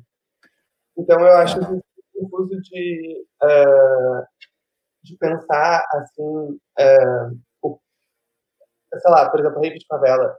É, primeiro que, não, eu, produzido pelo Major Laser, né? Tipo, não, não é uma produção brasileira, uh, tem uh, como... É, tipo, a música tem de favela. Uh, acho que toda essa inspiração tipo, do pop brasileiro atual, assim, eu tenho um pouco de dificuldade, pessoalmente, em opinar sobre o rumo que isso vai seguir, porque eu acho que ainda, enfim, depende de outras coisas. Não sei, acho uma pergunta meio difícil de responder.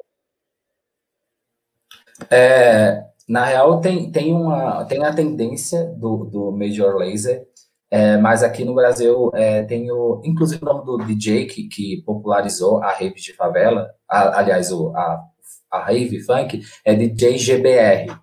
Não sei se vocês já ouviram falar, tipo, é o DJ GBR e o Kelvin O'Chris, que, tipo assim, que, que, meio que bombaram essa, essa mistura de funk com, com música eletrônica. Eu acho que funk é a música popular é, a música pop brasileira hoje. É, e a música eletrônica, ela vem também. Eu vi esses dias que o Alok é o, é o artista mais ouvido, tipo, brasileiro no Spotify. Eu fiquei bem chocado com essa informação. E, e depois vem a Anitta e outras pessoas. Então, se você pegar o que é que o brasileiro está ouvindo, quando eu falo brasileiro, é, é quem tem acesso a essas plataformas digitais. Porque a gente sabe que a música popular brasileira, fora disso, é a música sertaneja. Mas é, é uma mistura, né? Eu acho que é uma. Assim como o Brega Funk também, que está bombando lá em Recife, no Nordeste. É, é uma, é, eu vejo como uma tendência que, que pode se desmembrar, mas eu não vejo como um produto muito, muito é, interessante ainda para virar popular, para tocar nas rádios, sabe? Porém, pode, é, um, é potencial, eu vejo como potencial. É, que eu acho que Pode, pode continuar, desculpa. E sobre o pop brasileiro, é, acho que a gente está. O pop brasileiro começou a abrir os olhos que, tipo assim, as referências são. Tem, a gente tem muita referência aqui, sabe? Como base, e, e, e, é uma referência periférica do pop. Inclusive, eu tô lendo esse livro aqui, que tá aqui na minha frente, ó, se vocês puderem. É, Pavões Misteriosos, a explosão da música pop no Brasil. E não estava aquele propósito, porque eu estava lendo. Ele fala mais da música pop brasileira dos, que bombou nos anos 80, que é o Sidney Magal, a Gretchen, é, Rita Cadillac, é, tem um monte de gente, sabe? E era uma galera que estava diretamente ligada à televisão, sabe? O programa, o Spotify que a gente tem hoje é, é a televisão dos anos 80, que foi programas de auditório, sabe? Programas de auditório ajudou muito a música pop é, crescer no Brasil. E, é, e nessa época, a música pop brasileira era vista como cafona. Sidney Magal era visto como cafona, mesmo ele tendo um monte de referências de cantores pop americanos, sabe?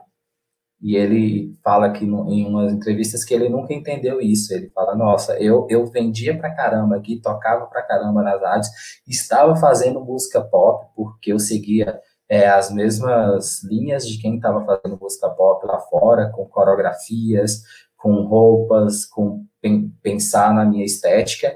Só que quando chegava a música pop feita pelo Brasil, as pessoas viam como cafona, sabe? Porém, estava consumindo música estrangeira pop é, a rodo por aqui. Então é meio que uma indignação que ele fala. Ele fala: eu nunca, eu nunca fiz música cafona. Eu nunca, eu nunca tive referências na música black. Eu sempre tive referências na música pop. Só que as pessoas nunca me viram como pop. Bem louco isso, né? É, eu acho que tem um recorte de classe, assim, sabe, de, de, de preconceito em relação à pobreza, enfim, a, a gêneros que sejam mais populares, que muitas vezes servem como balizadores do que vai ser legitimado ou não.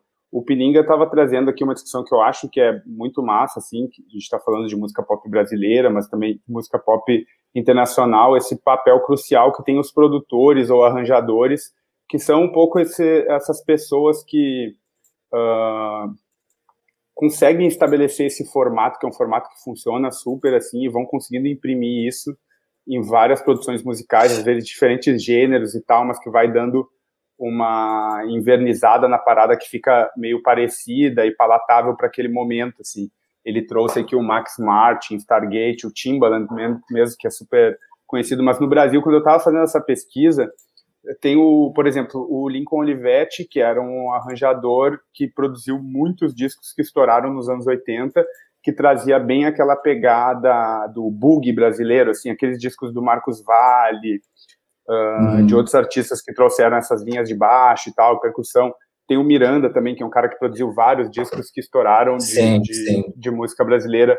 Mas uh, em relação a esse lance, assim, desse diálogo da música pop internacional com a música brasileira, eu acho que faz parte de um movimento assim da música pop de, de certa forma ir se apropriando de uh, elementos uh, que são exóticos a ela, enquanto música produzida no norte, global, assim. Então, dialogou com o reggaeton em algum momento, agora descobriu a música brasileira e está dialogando com a música brasileira. E, assim, es, uh, escancara isso para o resto do mundo, mas de uma forma que também é um pouco predatória, assim, eu vejo. Por outro Sim. lado, tem esse movimento da música pop uh, nacional, que eu acho que é super interessante, por exemplo, a Pablo, de fazer uma retomada desses gêneros regionais e tal, e trazer isso com uma nova roupagem. Sim. Eu acho que isso é um pouco do que tem de mais interessante da música pop atual brasileira. Eu acho que tem a, a linda quebrada. Acho que tem a linda quebrada também, que vem com a, com a pegada assim mais eletrônica e que eu considero pop, é, completamente pop. O Pininga falou aqui da Jupe do Bairro também. É, tem Aventura Profana, que eu estou ouvindo agora, que apesar de ser muito eletrônica, eu também considero como música pop. E, e é um pop que talvez não não está sendo entendido como pop agora, nesse momento. Mas, e, e da mesma forma que a PC Music não, não era entendida como pop é, eu acho no começo. Que esses atos, eles acabam se encaixando nessa mesma categoria de pop de nicho, assim, tanto a linha Jupe, quanto a Aventura, quanto... A Pablo, ela atinge um, um público maior, porque enfim, uh, acabou acontecendo coisas na carreira da Pablo que isso, isso, isso se justifica, mas é, ainda assim é um pouco de nicho, porque não, não faz, uh, não, não tem a mesma rentabilidade, o mesmo, uh, mesmo consumo que outros tipos de música no Brasil. Sim, sim.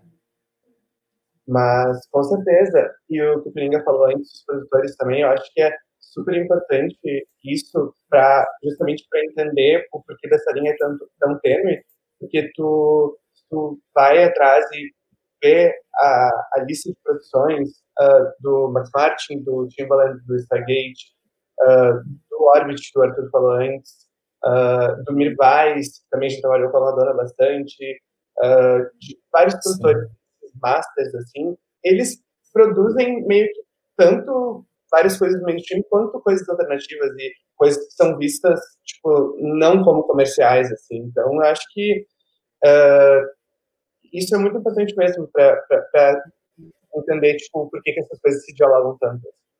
É um fluxo também, né? A gente tem que entender que muitos artistas estão lá na frente para serem é, performers e não necessariamente serem é, representantes de um estilo é, na parte de produção, sabe? Então, então, eu vejo os produtores que estão por trás de grandes artistas como é meio que um fluxo, sabe? Eles pegam o que está acontecendo de pop em várias partes do mundo, que eu vejo que está acontecendo, porque o que seria a música pop? A gente está vendo muito por, uma perspectiva americana, sabe? Mas a música pop hoje, se você pegar várias referências, tem música pop de, de vários países diferentes, sabe? Você citou mais cedo o reggaeton. O reggaeton é música pop é, da, de vários países da América Latina. A gente tem o K-pop, que é a música pop é, da Coreia, sabe? Tem, tem uma galera muito foda que faz é, música, a música pop de, de alguns países africanos, tipo, eu esqueci o nome da, da cantora. Ela até fez uma participação no álbum do Disclosure, é, mas a música pop que ela faz é uma música com ritmos mais folclóricos e é música pop do país, sabe? Então, assim, aqui no Brasil eu vejo a música pop hoje muito puxada para o funk. Então, já é um, uma característica. Então, é, o, que, o que é uma. A gente tá, tem que pensar que o que é uma música pop global hoje? É uma música pop encaixotada americana, sabe? E tu, já que tu falou do funk, assim, acho que a gente já está há quase duas horas aqui. Felizmente nós vamos ter que encaminhar, daqui a pouco o Mauer chegou agora, só. Mas vai ganhar uma, uma presença só, metade da aula vai ganhar falta. E, mas eu, isso foi uma coisa que apareceu assim quando eu estava fazendo a pesquisa, que eu queria saber a opinião de vocês. Uh, eu, eu vi que quando a Madonna fez aquele filme Truth or Dare, que é acompanha uma turnê dela e ela tá numa relação super íntima ali com dançarinos e tal, uh, a Madonna já tinha essa pegada de, de to, to, tocar várias temáticas que eram temáticas políticas e tal. E um tempo depois do documentário, alguns dos dançarinos uh, uh, questionaram ela sobre a apropriação da imagem deles e tal o funk é algo que vem sendo incorporado em várias produções pop atualmente, e eu vejo que está entrando no rolê da música eletrônica também. Eu acho incrível que isso aconteça, é um gênero super interessante, super potente e tal, mas como fazer esse rolê, então, de se aproximar de outras linguagens sem fazer apropriação, assim, entendendo que tem várias dessas linguagens que são periféricas e que muitas vezes a galera vai se relacionar com essas linguagens de uma maneira assim descompromissada e vai incorporar esses elementos nas suas festas sem necessariamente ampliar o, o espectro de com quem a festa dialoga e quem frequenta a festa, quem está trabalhando na produção das festas, enfim, eu acho que essa é uma temática que é importante ser discutida. Eu queria saber se vocês têm alguma opinião sobre isso, assim. Ah, é, é bem complicado, né? Amigo, essa questão, porque a gente sempre vai ter a validação do que é, é, do que realmente vai ser rentável, dependendo de quem vai estar à frente disso, sabe? E aí envolve racismo, isso aí envolve muita xenofobia, e aí tem muitas, tem muitas questões, sabe? É, tem uma grande polêmica da Madonna no começo, quando ela é, lançou Vogue, né? Que é um, é um, é um negócio muito, muito complexo. Tipo, a Madonna se apropriou do que já existia, tipo assim, ou ela deu oportunidades, tipo, mas na real é, já existia uma parada é, que eram os a, o a dança Vogue, os bailes, os balls, e ela só foi validada quando a Madonna foi lá e, e incorporou no trabalho dela, sabe? Então é um lance muito delicado isso, porque a gente tem a gente está numa sociedade que as pessoas só validam é, a autenticidade é, de alguma coisa dependendo de quem está lá à frente, sabe?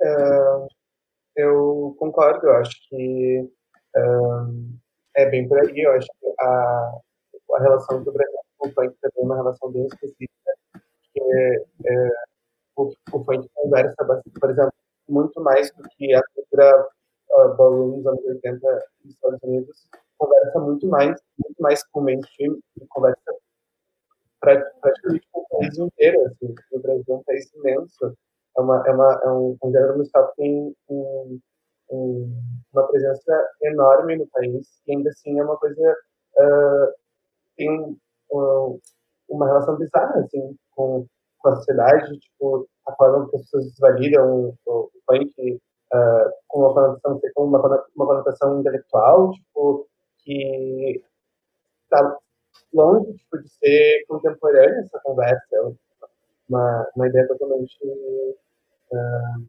defasada, mas eu acho que a questão de tu, tu incorporar isso, por exemplo, uh, sem, sem se apropriar uh, em produção cultural, vai muito de bom senso, eu acho, assim, saber o teu local de fala e saber a maneira com que tu pode usar a tua plataforma para para criar tua narrativa, assim, eu acho que tem muito isso. Aconteceu uma, uma parada que, tipo, talvez linke um pouco com o que você levantou. É, a gente sempre quis, a, a gente, é unânime, a gente considera funk como música eletrônica, tipo, e aí a gente, só que poucas festas de música eletrônica levam DJs de funk para tocar, mesmo na hora de falar de igualdade, de lá, lá, lá, lá, lá, falar, e funk é música eletrônica, mas a gente nunca teve DJ de funk lá. E, e aí teve uma edição da 1010 que a gente falou, ah, sabe, mesmo a gente, a gente sabendo que é, é uma coisa nossa, que a gente gosta daquilo, que a gente quer validar aquilo, a gente tem um receio com o, tinha um receio com o nosso público, sabe? O que é que a galera vai achar? Foi uma edição que a gente levou a Eric Oliveira para tocar e foi muito foda sabe? Teve um, teve um set de funk no meio de uma festa, no meio do, do de uma festa vista como eletrônica, sabe? Muitas aspas nisso aqui. É, então, acho que quando a gente volta para essa questão do, do mundo pop, é, pegando, pegando essa comparação, deve ter muito, deve não, tem muito isso, sabe? Tipo, é, para eu, eu validar isso, tem que ser a gata americana que tem que estar tá fazendo, sabe? É, tem essa questão, tem, teve uma polêmica muito complicada esse, há pouco tempo com relação a esse esse filme que a Beyoncé lançou, sabe? Que é, um, é meio que um musical. É, ela teve a ajuda de várias vários artistas é, de países africanos, porém é, só te, algum só começaram a validar algumas coisas é, depois que a Beyoncé faz isso, sabe? Por já ter um status. Então, é, acho que falta coragem também e falta é, um longo processo para a gente desconstruir a, a cabeça de, das pessoas que estão à frente e das pessoas que estão na pista, sabe? Bafo. Amigos, quase duas horas já, a gente vai ter que ir encaminhando, senão o negócio fica enorme, ninguém ouve. Estou muito feliz que teve uma galerinha aqui acompanhando conosco, eu agradeço muito a participação. Se alguém quiser fazer perguntas aí, aproveita, porque a gente vai encerrar em breve. Agradecer muito, muito, muito vocês dois, são, assim, fico feliz de nós sermos amigos e podermos estar, estar junto aqui conversando hoje. É, é muito prazeroso para mim. Eu tô, tô, feliz em terminar em grande estilo, assim, com essa conversa que levou quase duas horas. E para finalizar, então, eu quero saber dos dois. Primeiro do Arthur, que está, assim, com uma festa bombadíssima no Brasil, até até matéria na Resident Advisor, saiu já, é famosíssima como a pista mais fervida do Brasil, a pista de Belo Horizonte, isso é muito em razão da, da 1010. Obviamente, estamos no momento de pandemia, não podemos fazer festas, não faremos festas, acredito que aqui todo mundo compartilha dessa mesma opinião, mas uh, a galera está sendo vacinada, daqui a um tempinho poderemos ter festas novamente. Eu quero saber, Arthur, que, que tu pretende fazer para que as pistas da 1010 continuem sendo incríveis e que o rolê da música eletrônica seja mais massa e menos chato? Uh! ah, é... Eu tenho, eu tenho, eu tava falando nos meus stories esses dias que eu quero meio que desmembrar a, a festa de música eletrônica daquela rave que a gente faz, que dura 10, 12 horas, sabe? Eu quero muito tornar é, esse, esse entendimento do que é música eletrônica, e mais do que isso, mais do que o um entendimento, é você poder ter acesso à música eletrônica em outros formatos, sabe? Eu quero levar isso para, sei lá, trabalhar mais com a questão audiovisual ou com a questão, tipo, um jornal, uma revista, material fotográfico, livro, sabe? Eu acho que é, isso, vai, isso, isso vai levar, vai levar um, um, um entendimento do que é música eletrônica para pessoas que jamais iriam numa festa de 12, 10 horas. E, e acho que pessoas que começam a ter acesso a isso e saber, a gente começa a receber novas pessoas na nossa festa e receber novas pessoas na nossa festa e conseguir fazer com que elas gostem daquilo, eu acho que isso deixa a festa de música eletrônica menos chata, sabe? E, e, e não é só desse processo de, de, de, você receber pessoas novas, é no processo da galera ficar mais leve também, sabe? Com, não, não querendo ser a Regina Casé, ai, vamos ficar mais leve, não. É, é, falo de ficar mais leve, de, de tocar o que quer mesmo, sabe? de, de não ter medo da pista e, e é isso. Eu acho que tava, eu acho que a gente está saindo, começando a sair de um, de uma, um processo da música eletrônica dessa, desse nicho que a gente está, que tinha antes todo mundo tinha que tocar tipo techno e ser monstro da escuridão. E aí depois começou a. E aí quem era muito pesado não levava DJs de house, sabe? E aí eu já tô começando a ver uma mistura diferente. E aí, tipo, eu acho que quanto mais a gente ficar mais leve com essas questões e deixar, sabe, e apostar e ter coragem de apostar e dar frentes para pessoas que talvez não estariam ali é, musicalmente, é, eu acho que esse é o caminho para deixar as coisas menos chatas, sabe? Sim, total. É, eu, eu vejo que, pelo menos aqui em Porto Alegre, assim, quando a gente criou a Ruaça, não era um rolê de música eletrônica estritamente, era um rolê alternativo, onde a música eletrônica começou a ganhar espaço.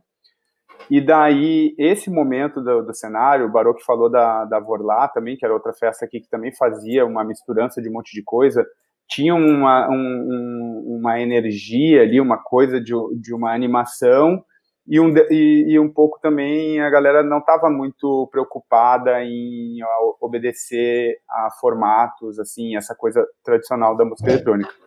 Mas a partir do momento que parece que a gente foi ganhando legitimidade no cenário da música eletrônica e o cenário passou a nos reconhecer enquanto festas de música eletrônica, a gente muito rapidamente aderiu a esses formatos e a essas igrejas, assim, né, e de ter que fazer tudo daquele jeito, daqui a pouco era tecno sério, daí a Mamba mandava que era isso, todo o resto do Brasil fazia, assim, sabe?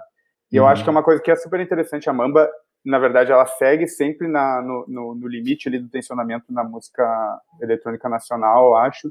Mas também teve esse momento em que o Deck Mantle veio para o Brasil e que eu acho que foi necessário vir os gringos para cá para dar uma misturança no som e a gente poder incorporar isso um pouco. Mas eu também e nada, vejo... do, e nada, e nada do que já não estava sendo feito, sabe? Era só, é só um impulso de dar uma coragem de falar, hum, vamos apostar isso aqui. É, então eu acho que a gente está indo para esse lado mesmo. Eu não vejo a base retornando no mesmo formato em que era. Eu acho que a gente vai ter que ampliar em vários aspectos, sobretudo no, no, na, nas questões de representatividade, eu acho, assim, mais ainda, né? Não representatividade, porque eu acho que é super complexo falar disso, mas, enfim, ampliar os horizontes da parada e envolver mais gente. Uh, e eu, eu, concordo contigo, sim, eu estou nessa missão de deixar a parada menos chata. É, eu acho que para deixar a, música, a festa de música eletrônica menos chata, elas têm que parar de ser festas de música eletrônica e pensar em ser uma festa de música, sabe? Porque aí você para de se limitar, você consegue colocar um, um rapper sua, no meio da sua festa. E assim, eu pelo menos confio muito no, no meu tato e no meu feeling para colocar, para agradar o meu público, sabe? E eu quero sair dessa coisa de fazer festa de música eletrônica e virar uma festa de música, porque eu quero ter um festival com minha curadoria e o meu headliner vai ser a Linda Quebrada, vai ser uma galera que realmente merece, sabe? Porque quando a gente deixa essa curadoria desses grandes espaços na mão, sabe, de outras pessoas, elas vão colocar, sei lá, Luísa Sons, essas coisas. E, e, a gente está falando de música pop, a gente tem que ressignificar a música eletrônica também, tipo. É isso. Ó, que, que fique registrado aí, teremos festivais produzidos por nós no futuro, certamente serão os melhores festivais. E Será? agora, trazendo para Porto Alegre, a T é uma festa que estava crescendo, assim, né? Mas ainda é uma festa pequena, assim, eu não sei qual foi as maiores edições que vocês fizeram, mas que traz, assim, um tensionamento super importante na, no cenário aqui, eu queria entender quais são os planos de vocês com a T para seguir fraturando e hackeando o cenário aqui, né, utilizando a expressão que a Bela sempre usa, né, de hackear, de conseguir se apropriar desses espaços e fazer com que a cena seja mais heterogênea aqui em Porto Alegre. Amigo, antes de você falar, eu sempre quis saber como é que pronunciava o nome dessa festa, desse coletivo. É, é, é. Uh, eu acho que tem mais pessoas que pronunciam errado do que certo. Mas é totalmente livre também. Assim, abstrai não é o importante. eu acho que. Uh, eu primeiro concordo com tudo que vocês falaram. Tipo, eu acho que uh, essa tendência de mu mudar o, o caminho uh, que, que, segue esse roteiro meio datado assim, de, música, de, de uma festa de música eletrônica vai mudar um pouco, eu, eu espero, naturalmente, assim, uh, por causa da quarentena, porque eu, eu vejo muitos uh, relatos de DJs e produtores uh, nesse último ano que sentiram a necessidade de expandir tipo, os horizontes, assim, em relação à pesquisa musical e, e, e tentar, tipo, procurar outras coisas dentro da, da música, assim, inspirar. E eu, eu espero que isso já deu uma, uma mexida, assim, em como, como as festas vão se dar. Mas eu estou muito animado para poder fazer mais coisas com a T. Agora, no, durante a quarentena, a gente, uh, Arthur estava falando antes da Curral, a gente está uh, começando a trabalhar agora como uma label e a gente vai lançar nossa, nossa primeira coletânea agora no final do mês. E então, é isso, tipo, muito ansioso para poder ter, de novo, esse espaço físico hábil para a gente uh, evoluir nesse aspecto de uh, produção de eventos, porque é uma coisa que faz muita falta. Ah, amigos, muito obrigado. Foi muito foda conversar com vocês. O tempo passou voando. Nossa, uh, mesmo. Voando agradecer a galera aí que está no chat com nós, o Andrei está desde o começo, o Kaique também sempre participando, hoje colou o Laércio ali no começo, não sei se ele está aí ainda, o Pininga participou com a gente. Pininga, eu sou seu fã. É, somos todo mundo fã do Pininga aqui, honrado com a presença dele. Agradecer o Malmaioli aí também estava com nós, o Luke, enfim, foi muito massa fazer esse podcast. Certamente farei uh, novas temporadas com outras temáticas. Eu preciso mergulhar no meu TCC agora talvez até saia um podcast com a temática da pesquisa mesmo que eu estou fazendo, que é sobre os coletivos de festa. E aí, ó, obrigado. É, eu fiz 31 é. anos, estou ficando velho, estou ficando mais emotivo também. Mas é isso, galera. Se vocês quiserem aí, ó, Todo mundo quer baforar a vacina junto ali, diz que vou até dar um show aqui nesse comentário que ficou bom. Eu, eu fiquei sabendo que se a vacina você colocar no micro-ondas e deixar por um tempo, ela vira um pau. ai, ai, ai. É isso, gente. Uh, tchau, despeçam-se aí da galera. Beijo. Obrigado. Valeu, galera. Muito obrigado. Falou, foi muito divertido. Agradeço demais vocês. Valeu. Ah.